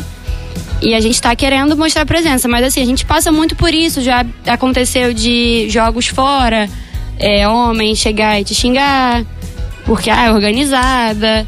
É, dentro dos próprios ônibus, quando você viaja para caravana, onde 90% são homens, 10% são mulheres, acontece de você ouvir coisas muito ruins dentro da, da, do ônibus. E aí a gente teve até a, uma, a Young Flu com o seu núcleo começou a fazer caravanas 100% femininas. Elas viajam com a van delas justamente por, por N situações que as mulheres não tinham, não têm tanta força, mas a gente está tentando brigar, está tentando mostrar que a gente está ali e não é para para ser marmitinha, a gente está ali para torcer tanto quanto um homem torce. E aí, infelizmente, não tem como esse preconceito explícito que a, que a Marina acabou de comentar aqui pra gente não entrar dentro de campo quando as mulheres estão jogando. Né? Uma frase que eu acho assim que eu já vi de alguns colegas, né? Que eu vou perguntar aqui tanto para Leda quanto para Talita, que é o seguinte: Nossa, você fala tão bem sobre futebol feminino, você conhece tão bem futebol, parece homem. É uma frase que, assim, até agora, né? Vocês não estão vendo aqui a gente, mas quando a gente fala dá um arrepio, né? como o estereótipo, assim, está sabendo muito de futebol, então você está parecendo um homem. E uma colega minha que sempre foi jornalista esportiva, trabalhou em rádio, né, numa cidade do interior, era os ouvintes ligavam para lá e falavam isso no ar e ela ficava desesperada, falou não, mas olha só, é, isso você não está me elogiando, você está me ofendendo ao falar uma coisa dessa. Então, qual tipo de preconceito vocês já passaram também, a Leda, tanto como pesquisadora e torcedora que vai é, nesses estádios, como você comentou, quanto a Talita fazendo essa cobertura do, do esporte? Ah, eu já fui assediada por um homem polvo. O homem polvo é aquele homem que tem várias mãos que quer espalhar, só para tocar em você de alguma forma. Em São Januário, nas sociais, eu tive que chamar o segurança. Uma coisa assim, bem desagradável. É, no, no, no geral, os estados foram os locais onde eu menos sofri é, assédio, sofro mais assédio. Rua, bar, não é que eu seja assim, tipo, ah, nossa, a Leda tá se achando super gostosa, todo mundo assedia isso. Não é o caso. Eu tô falando assim, em termos de, de, de fora do estádio. O que eu acho interessante aqui é que tem gente que pensa assim, ah, eu nunca sofri, não existe não, né? É, existe. Existe bastante. Eu posso ter sofrido pouco nos estádios, mas o que eu ouço, o que eu vejo, é impressionante. Bandeirinha, eu, bandeirinha precisa de um estudo para a força psicológica que tem que se ter para ser bandeirinha. Houve-se o, o que é lançado em direção a elas é uma coisa assim absurda, dá vontade de bater no ombro da pessoa. De, meu Deus, para com isso, né? É, árbitras sofrem muito, as jogadoras à beira do campo, então é um inferno, assim. Então, a gente já teve problema também de jornalistas que tiveram de sair de campo, né, no jogo Vasco Fluminense, é, sub-18, alguma coisa assim, porque ela estava sendo ostensivamente ameaçada, enfim. Então, como pesquisadora, nunca sofri nenhum preconceito, pelo menos explícito, que eu tenha notado. Pode ser que algum tenha passado. Mas se percebe um ambiente, assim, é, é, é de muito de uma sociabilidade assim da, razoavelmente masculina, principalmente quando a conversa descamba para como foi o jogo da semana, né? Porque nós pesquisadores não estamos imunes a isso, né? Acaba a conversa, falando coisa super alta assim, ah, mas como é que foi o jogo da semana? Aí se percebe uma certa um certo tom de sociabilidade masculina, às vezes eu me sentia meio deslocada, assim, lá, lá, lá, até mesmo porque eu entendo de futebol mais ou menos, eu não entendo de tática, né? É, eu esqueço muito o nome de jogador. Então eu não tinha também como competir nesse sentido, entendeu? Ah, mas você tá falando dessa tática, mas tá errado, eu acho outra coisa. Não, eu ficava na minha e. e, e uh, enfim, mas preconceito assim forte nunca, nunca tive, pelo menos como pesquisadora, não. Na arquibancada eu nunca sofri porque eu sempre fui com meu pai. Acho que vai muito nessa questão, né? Não é o respeito por mim, mas talvez o respeito pelo, pela figura do homem que está ao meu lado. Então eu sempre fui aos jogos do Botafogo acompanhado do meu pai ou da minha mãe, mas meu pai sempre estava com a gente. Quando eu comecei a trabalhar com esporte, é, desde que eu comecei, ocorreram dois episódios. O primeiro foi uma entrevista que eu fiz com perso um personagem do futebol masculino e, enfim, a gente vai fazer entrevista, a gente troca contato, a gente acaba trocando as redes sociais, é algo comum. Eu sou fotógrafa, né? Então no meu Instagram é comum eu colocar fotos que eu faço de mim mesma, autorretratos. E ele começou a fazer comentários que partiram de um simples elogio normal para coisas que não eram mais elogios, né? Um assédio mesmo. E aí eu meio que fiquei meio sem saber o que fazer porque eu estava trabalhando, né? Então você sente um pouco aquela assim, nossa, será que eu deixei entender alguma coisa para ele que não era bem isso? E o segundo episódio foi dentro de campo, né? Eu estava fotografando um jogo do sub-18 inclusive.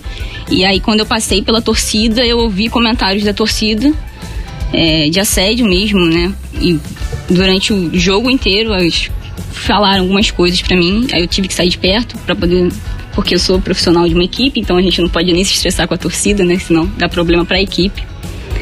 Mas assim, é, acho que o movimento feminista ele chegou no esporte, né? Não à toa tem os movimentos das mulheres na arquibancada, das mulheres na torcida, tanto é como ela falou da Young Flu, tem uma van, é bom? Não, não é, não deveria existir, mas existe. Então, significa que as mulheres elas estão nesse espaço porque esse espaço também é delas, as pessoas precisam entender isso. Né? Não é ah, uma mulher que joga futebol, uma mulher que torce, é uma coisa rara, uma coisa estranha, né? A gente escuta muito isso. Nossa, você sabe falar sobre futebol. Nossa, que novidade, né? Então é preciso entender que o espaço não é masculino, é um espaço de todo mundo, inclusive da gente. E é muito engraçado também quando a gente fala que entende, a primeira pergunta que a gente ouve é: Mas você sabe o que é impedimento? Querido colega que está ouvindo o nosso podcast, jamais faça essa piadinha tosca e infame, né? Nosso podcast Passe em Passe também é uma tentativa de sociabilizar a pessoa, ela tornar um ser humano melhor, né? Não faça isso, não faça. Nunca é tarde para aprender, né? Exatamente. Aliás, aproveitando essa deixa, eu tenho muita, muita é, vontade de fazer um livro, entendeu? Que dê tipo, alguns toques para evitar gafes ou, e passar Man vergonha. Manual, tipo Exato. um manual, né? Tipo um manual. Uma dessas é essas piadinhas sem graça, já passaram do tempo. Ah, você sabe o que é impedimento. Ah, você sabe quem é o juiz. Ah, você sabe quem é a bola. Ah, São 11, meu Deus 11 de cada lado, é, essas coisas. Isso é tão sem graça, assim, que dá vontade de fazer um livro deboche sobre isso, né? Não faça isso para não passar vergonha. Se precisar de ajuda, É. daí. É, e podemos fazer, né? Já combinar aqui todo mundo depois. Já é uma ideia, né? Já é uma ideia, né? O Leme tá aí publicando tantos, tantos livros, por que não um manual, né? de Antimachismo no, no esporte. Eu também queria fazer um glossário de palavrões. Palavrões possíveis de serem usados na arquibancada. Porque isso me incomoda, assim, entendeu? O que, que acontece? Xingar. Como diz lá o, o Luiz Henrique de Toledo, porque xingam os torcedores. Faz parte da sociabilidade, ok. Só que também não me venha com a desculpa de que, ah, é uma brincadeira, chamei de bicha. Não, não é brincadeira, senão você não usaria, você considera ofensiva, por isso que você usa. Né?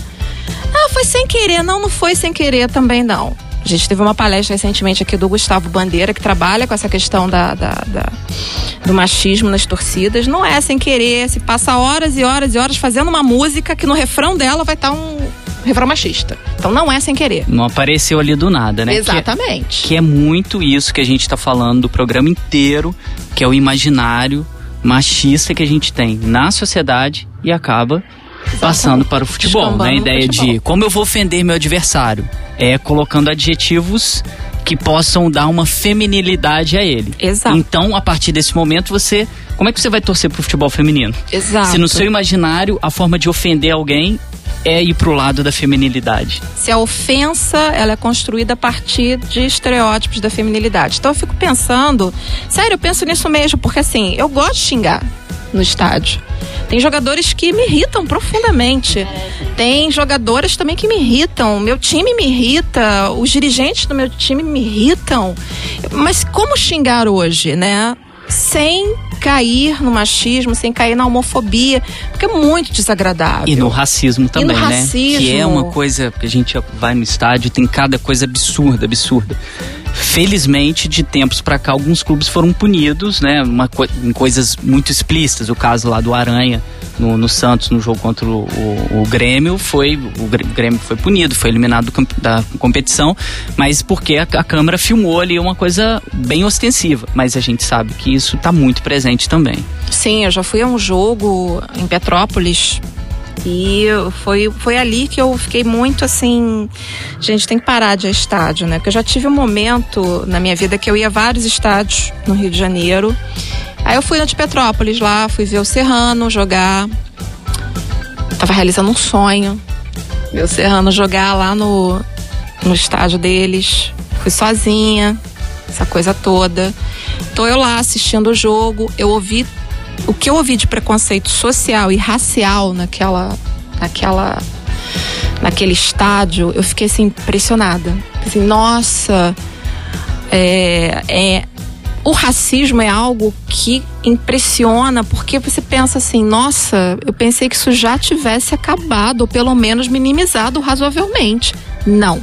Racismo explícito, explícito, explícito, explícito, sem nenhum tipo de disfarçatez. É, fazendo um, um paralelo, né? Se a lei lá do futebol feminino para oficializar e não ser mais um, algo é, contra a lei, a mulher praticar o esporte, a lei contra o racismo, a lei áurea há mais de 100 anos atrás, efetivamente na sociedade Exato. não faz o efeito. Exato. Então, em 1979, 1983, as mulheres podem jogar futebol. Isso não é algo automático, a partir de agora todo mundo Isso. aceitou, vamos fazer. E a do racismo é o mesmo paralelo que a gente pode traçar. É uma questão É- estruturante, né? Difícil. É, é, e cabe um tema aí do nosso podcast. Vamos pedir para os nossos produtores anotarem, né? Racismo no futebol, porque dá muita coisa. É, o Balotelli sofreu ontem, se não me engano, teve um caso com o Balotelli. Ontem. Né? É, ontem, né? A gente tá gravando nosso programa, você que tá acompanhando a gente aí, dia 4 de novembro de 2019. E ontem, né, teve esse caso aí do Balotelli. A gente já tá chegando no finalzinho do nosso programa. Muito obrigado aí pela sua audiência. Tá gostando? Claro que tá. Debate maravilhoso aqui no nosso podcast, no Passes em Passes. Ainda tem muita coisa boa nos nossos próximos programas. E a gente vai agora pro nosso quadro Ondas do Leme.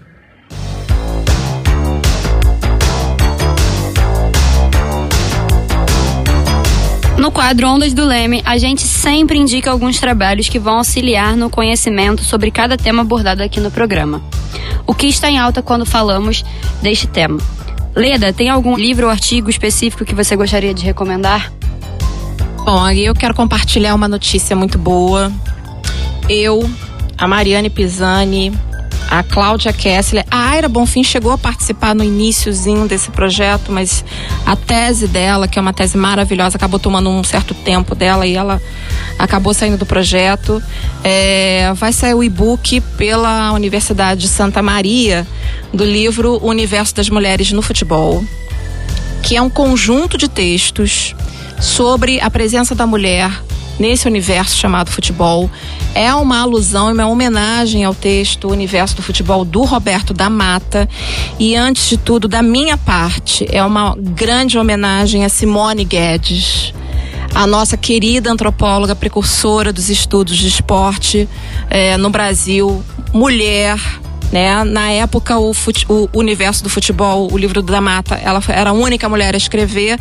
Nesse nosso livro tem várias mulheres escrevendo é, sobre a mulher na arbitragem, sobre eu um texto com, com o Ronaldo Elau sobre a possibilidade de pensar na figura da heroína no futebol, é, diversas abordagens em relação ao lugar da mulher e que provavelmente esse livro é, tem talvez o último prefácio da Simone Guedes. O prefácio é dela, o que me dá uma honra, uma alegria imensa, porque em grande medida eu estou aqui, estudo o esporte, porque ela foi uma das minhas ídolas, uma querida amiga que se foi é, é, de maneira muito precoce, mas deixou um legado fundamental que é é, nos representar enquanto pesquisadoras. É, então, esse livro deve sair lá por abril, então eu indico eles, indico esse livro para que vocês leiam quando ele sair em abril. Enquanto o livro não sai, tem várias dicas. Eu acho fundamental ler Silvana Goner, né? É, Bela Maternal Feminina, um livro clássico dela, uma das maiores estudiosas sobre a presença da mulher no esporte. Ela tem diversos artigos, é uma pessoa incrível, engajada. Ela tem um centro de memória na Faculdade do Rio Grande do Sul é, sobre a presença das mulheres no esporte. A Aira Bonfim, eu acho que ela fez uma obra que certamente será referencial porque ela pega o momento inicial do futebol das mulheres e ela é uma pesquisadora cuidadosa, é, então acho super importante ler o trabalho dela. Eu acho que essas duas dicas estão tão de bom tamanho. E você que já está vidrado querendo, onde é que tá o link? Como é que eu faço para baixar? Vai estar tá na nossa descrição, lá no comunicaçãoesporte.com e assim que o livro ficar pronto, que o livro for lançado, a gente vai colocar lá no nosso blog. Então continua sempre acompanhando e a gente vai no podcast da semana que a gente for gravar, óbvio que a gente vai lembrar do lançamento e vai recomendar para vocês para acessarem, clicarem, baixarem e ficar sabendo um pouquinho mais desse universo do futebol feminino. Talita. É, vou, vou, indicar justamente um artigo da Silvana Goner, que é Mulheres e Futebol no Brasil, entre sombras e visibilidades, que ela fala sobre a história né, da mulher no futebol, essa presença que sempre existiu, e aí é, é um pouco sobre, sobre o papel da mulher no esporte, no futebol, como é que foi se desencaminhando isso, né? E é bem legal o artigo. Tiago. Então, vou indicar um artigo da Soraya Barreto, que é Marta em Notícia, a Invisibilidade do Futebol Feminino no Brasil, que é uma análise das notícias do futebol feminino a partir da Marta. A partir da figura da Marta, da, da grande jogadora Marta, e traça também um paralelo do tratamento da Marta com relação a outros grandes ícones do futebol no masculino. Maravilha. Marina, eu ia indicar justamente o artigo da Talita que ela falou sobre mulheres e futebol no Brasil. É, também gostei bastante da parte que ela trata sobre a feminilidade, como é posta à prova sempre quando se fala de mulher acompanhando ou praticando esporte, que até um trecho ela fala sobre a filha do Garrincha, que ela queria jogar futebol e a mãe dela sempre mandou antes ela arranjar um namorado para que não se fosse discutido ela gostar ou não de homens. É basicamente é o que a Thalita falou e eu queria acrescentar essa parte que eu achei bem interessante.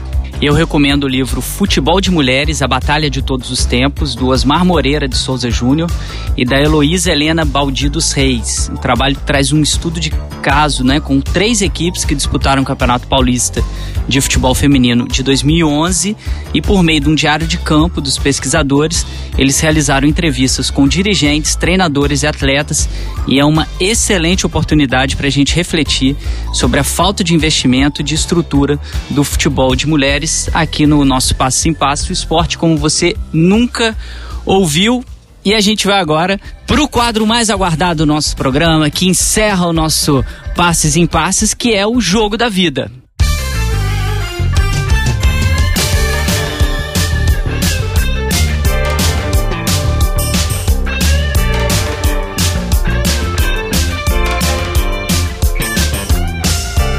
Qual jogo marcou a sua história? Em qual momento o esporte entrou na sua vida?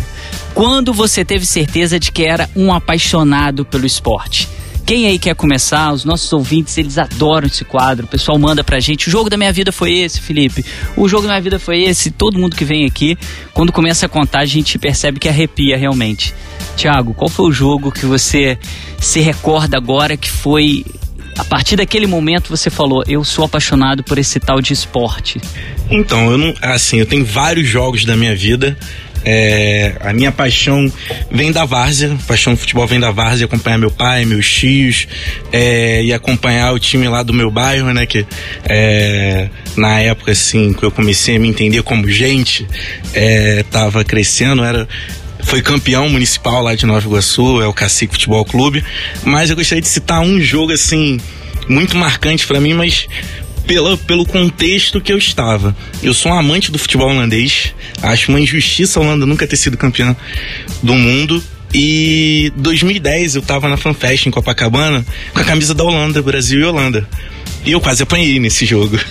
É, as pessoas não, não viram aquilo como uma. Eu fui tido como antipatriota e tal. E assim, eu era um amante do futebol holandês e um. E tinha um desagrado muito grande com Dunga, né? Então, é esse jogo, a virada, como foi, e eu ter que sair com a camisa escondida depois, é o jogo que, que marca a minha vida fantástico isso, né, Tiago? Que aqui a gente sempre fala no nosso Passe em Passe que o esporte, além desse esporte que a Leda falou muito bem no programa de hoje, que é o esporte mediatizado, espetacularizado, existe o esporte que está na sua intensidade máxima. E a várzea, para mim, é de uma intensidade tão grande, né? Quem não conhece o ambiente chega lá e fala: gente, mas por que, que o pessoal tá torcendo tanto? Tá ali no alambrado, vibrando, torcendo, chorando, e os jogadores fazem um gol. Para eles é uma final de Copa do Mundo, não adianta dizer que não. Isso é o maior exemplo do jogo em si, da pureza do jogo, da intensidade do jogo, da maneira que você se envolve numa partida. E é, é um, um, instante à parte, né? Que o Ruizinga, que é um dos nossos grandes guias aqui, o filósofo holandês, né? É, Ruizinga, que tem um, um, livro maravilhoso sobre a teoria do jogo. A gente vai fazer um podcast especialmente sobre a teoria do jogo, porque isso é fantástico. Vai dar umas três horas de programa. A gente vai ter que começar a gravar aqui duas horas da tarde, né? Para não extrapolar o nosso tempo. Mas isso é fantástico, né, Tiago? Como que esses pequenos detalhes, né, no nosso dia a dia, na, na comunidade, como que o, o, time do Cacique, por exemplo, junta tanta gente que se forma, é, é, meio clichê falar família, mas a intensidade que as pessoas têm durante o jogo, quando estão acompanhando essa trajetória até ele ser campeão da cidade, é algo fantástico. É, eu tenho uma memória afetiva muito grande com isso, né?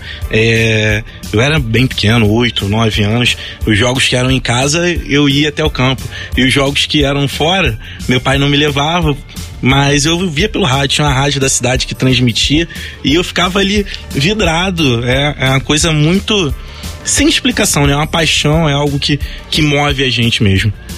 Talita. A minha paixão pelo esporte começou graças às minhas professoras de educação física.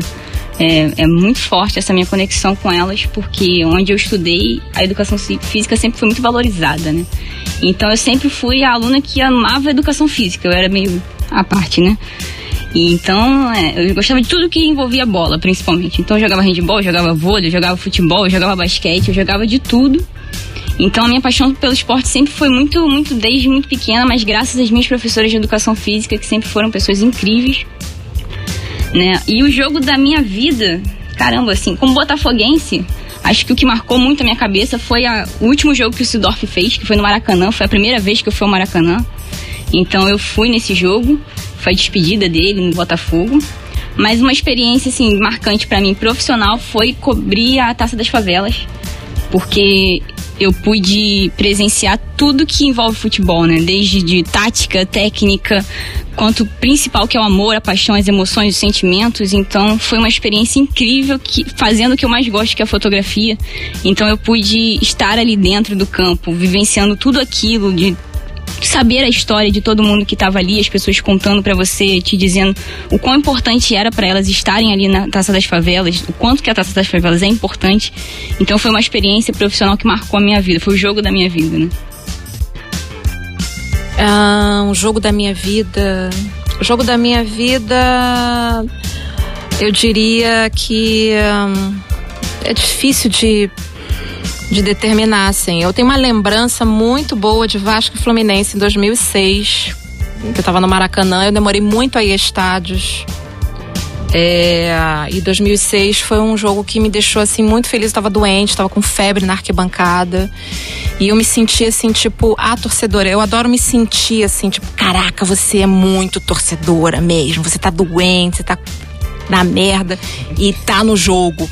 Esse jogo me fez sentir assim é, é, a torcedora de, de, de verdade, se é que, que isso, se isso existe. Mas a minha relação com o esporte, assim, é uma relação. É um que não tem muita explicação porque eu detesto praticar, eu detestava as aulas de educação física, eu burlei essas aulas todas encontrando um, um atestado médico, então não fiz educação física na minha adolescência, graças a Deus. É, mas sou apaixonada por esporte, especialmente futebol, e aí tem uma relação assim, bem lugar comum, bem psicologia de botequim, né? Sabe quando fala assim, ah, você gosta de futebol porque você não ganha na vida, vai ganhar no futebol, blá blá. Foi um pouco assim, logo após que meu irmão faleceu, é, só, a minha vida só teve sentido por causa do Vasco. E eu sou grata ao Vasco, serei eternamente grata ao Vasco por ter dado e continuar dar sentido à minha vida. Isso é psicologia de botequim, vão ficar falando, ah, Leda, tá, tá no ópio do povo. Isso existe também na nossa relação com o futebol, não deve ser negado.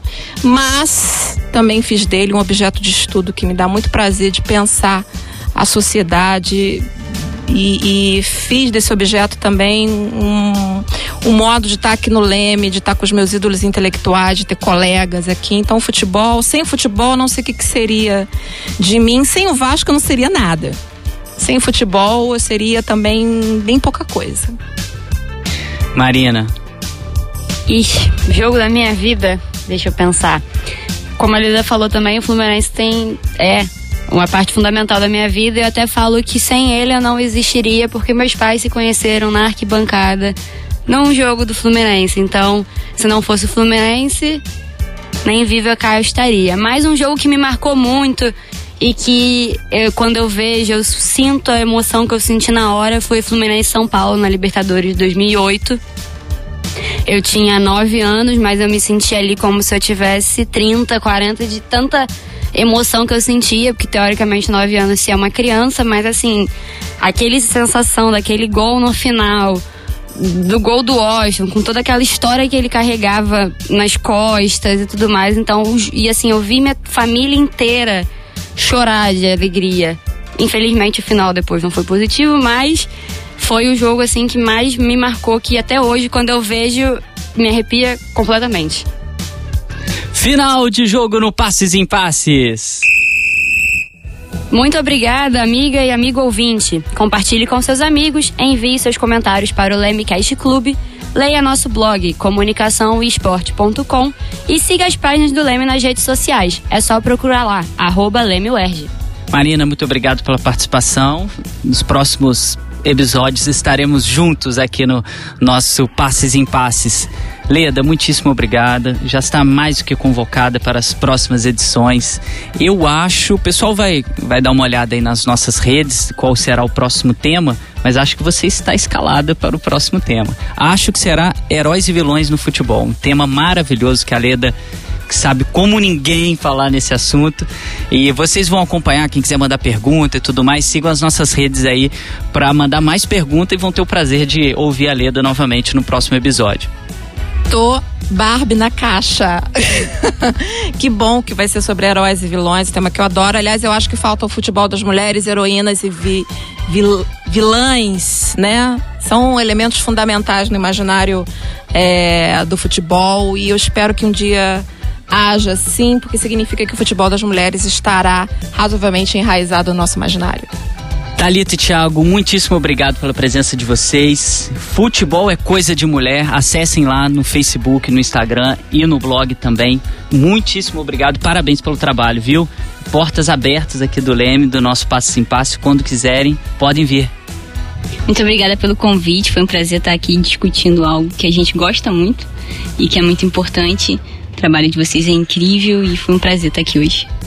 É uma honra, né, estar tá aqui. A gente agradece o espaço é, e por saber que o nosso projeto foi acompanhado, né, tá, tá crescendo e a gente espera que o futebol feminino seja mais respeitado no nosso Brasil. Passe em Passe é uma realização do Laboratório de Estudos em Mídia e Esporte do Audiolab da UERJ, com o roteiro de hoje da Carol Fontinelli, direção de Fausto Amaro e Felipe Mostaro, produção da Marina Mantuano, edição do Leonardo Pereira. Nosso programa é quinzenal, esperamos vocês no nosso quinto episódio. Vem muita coisa boa por aí. Passes em Passes, o esporte como você nunca ouviu.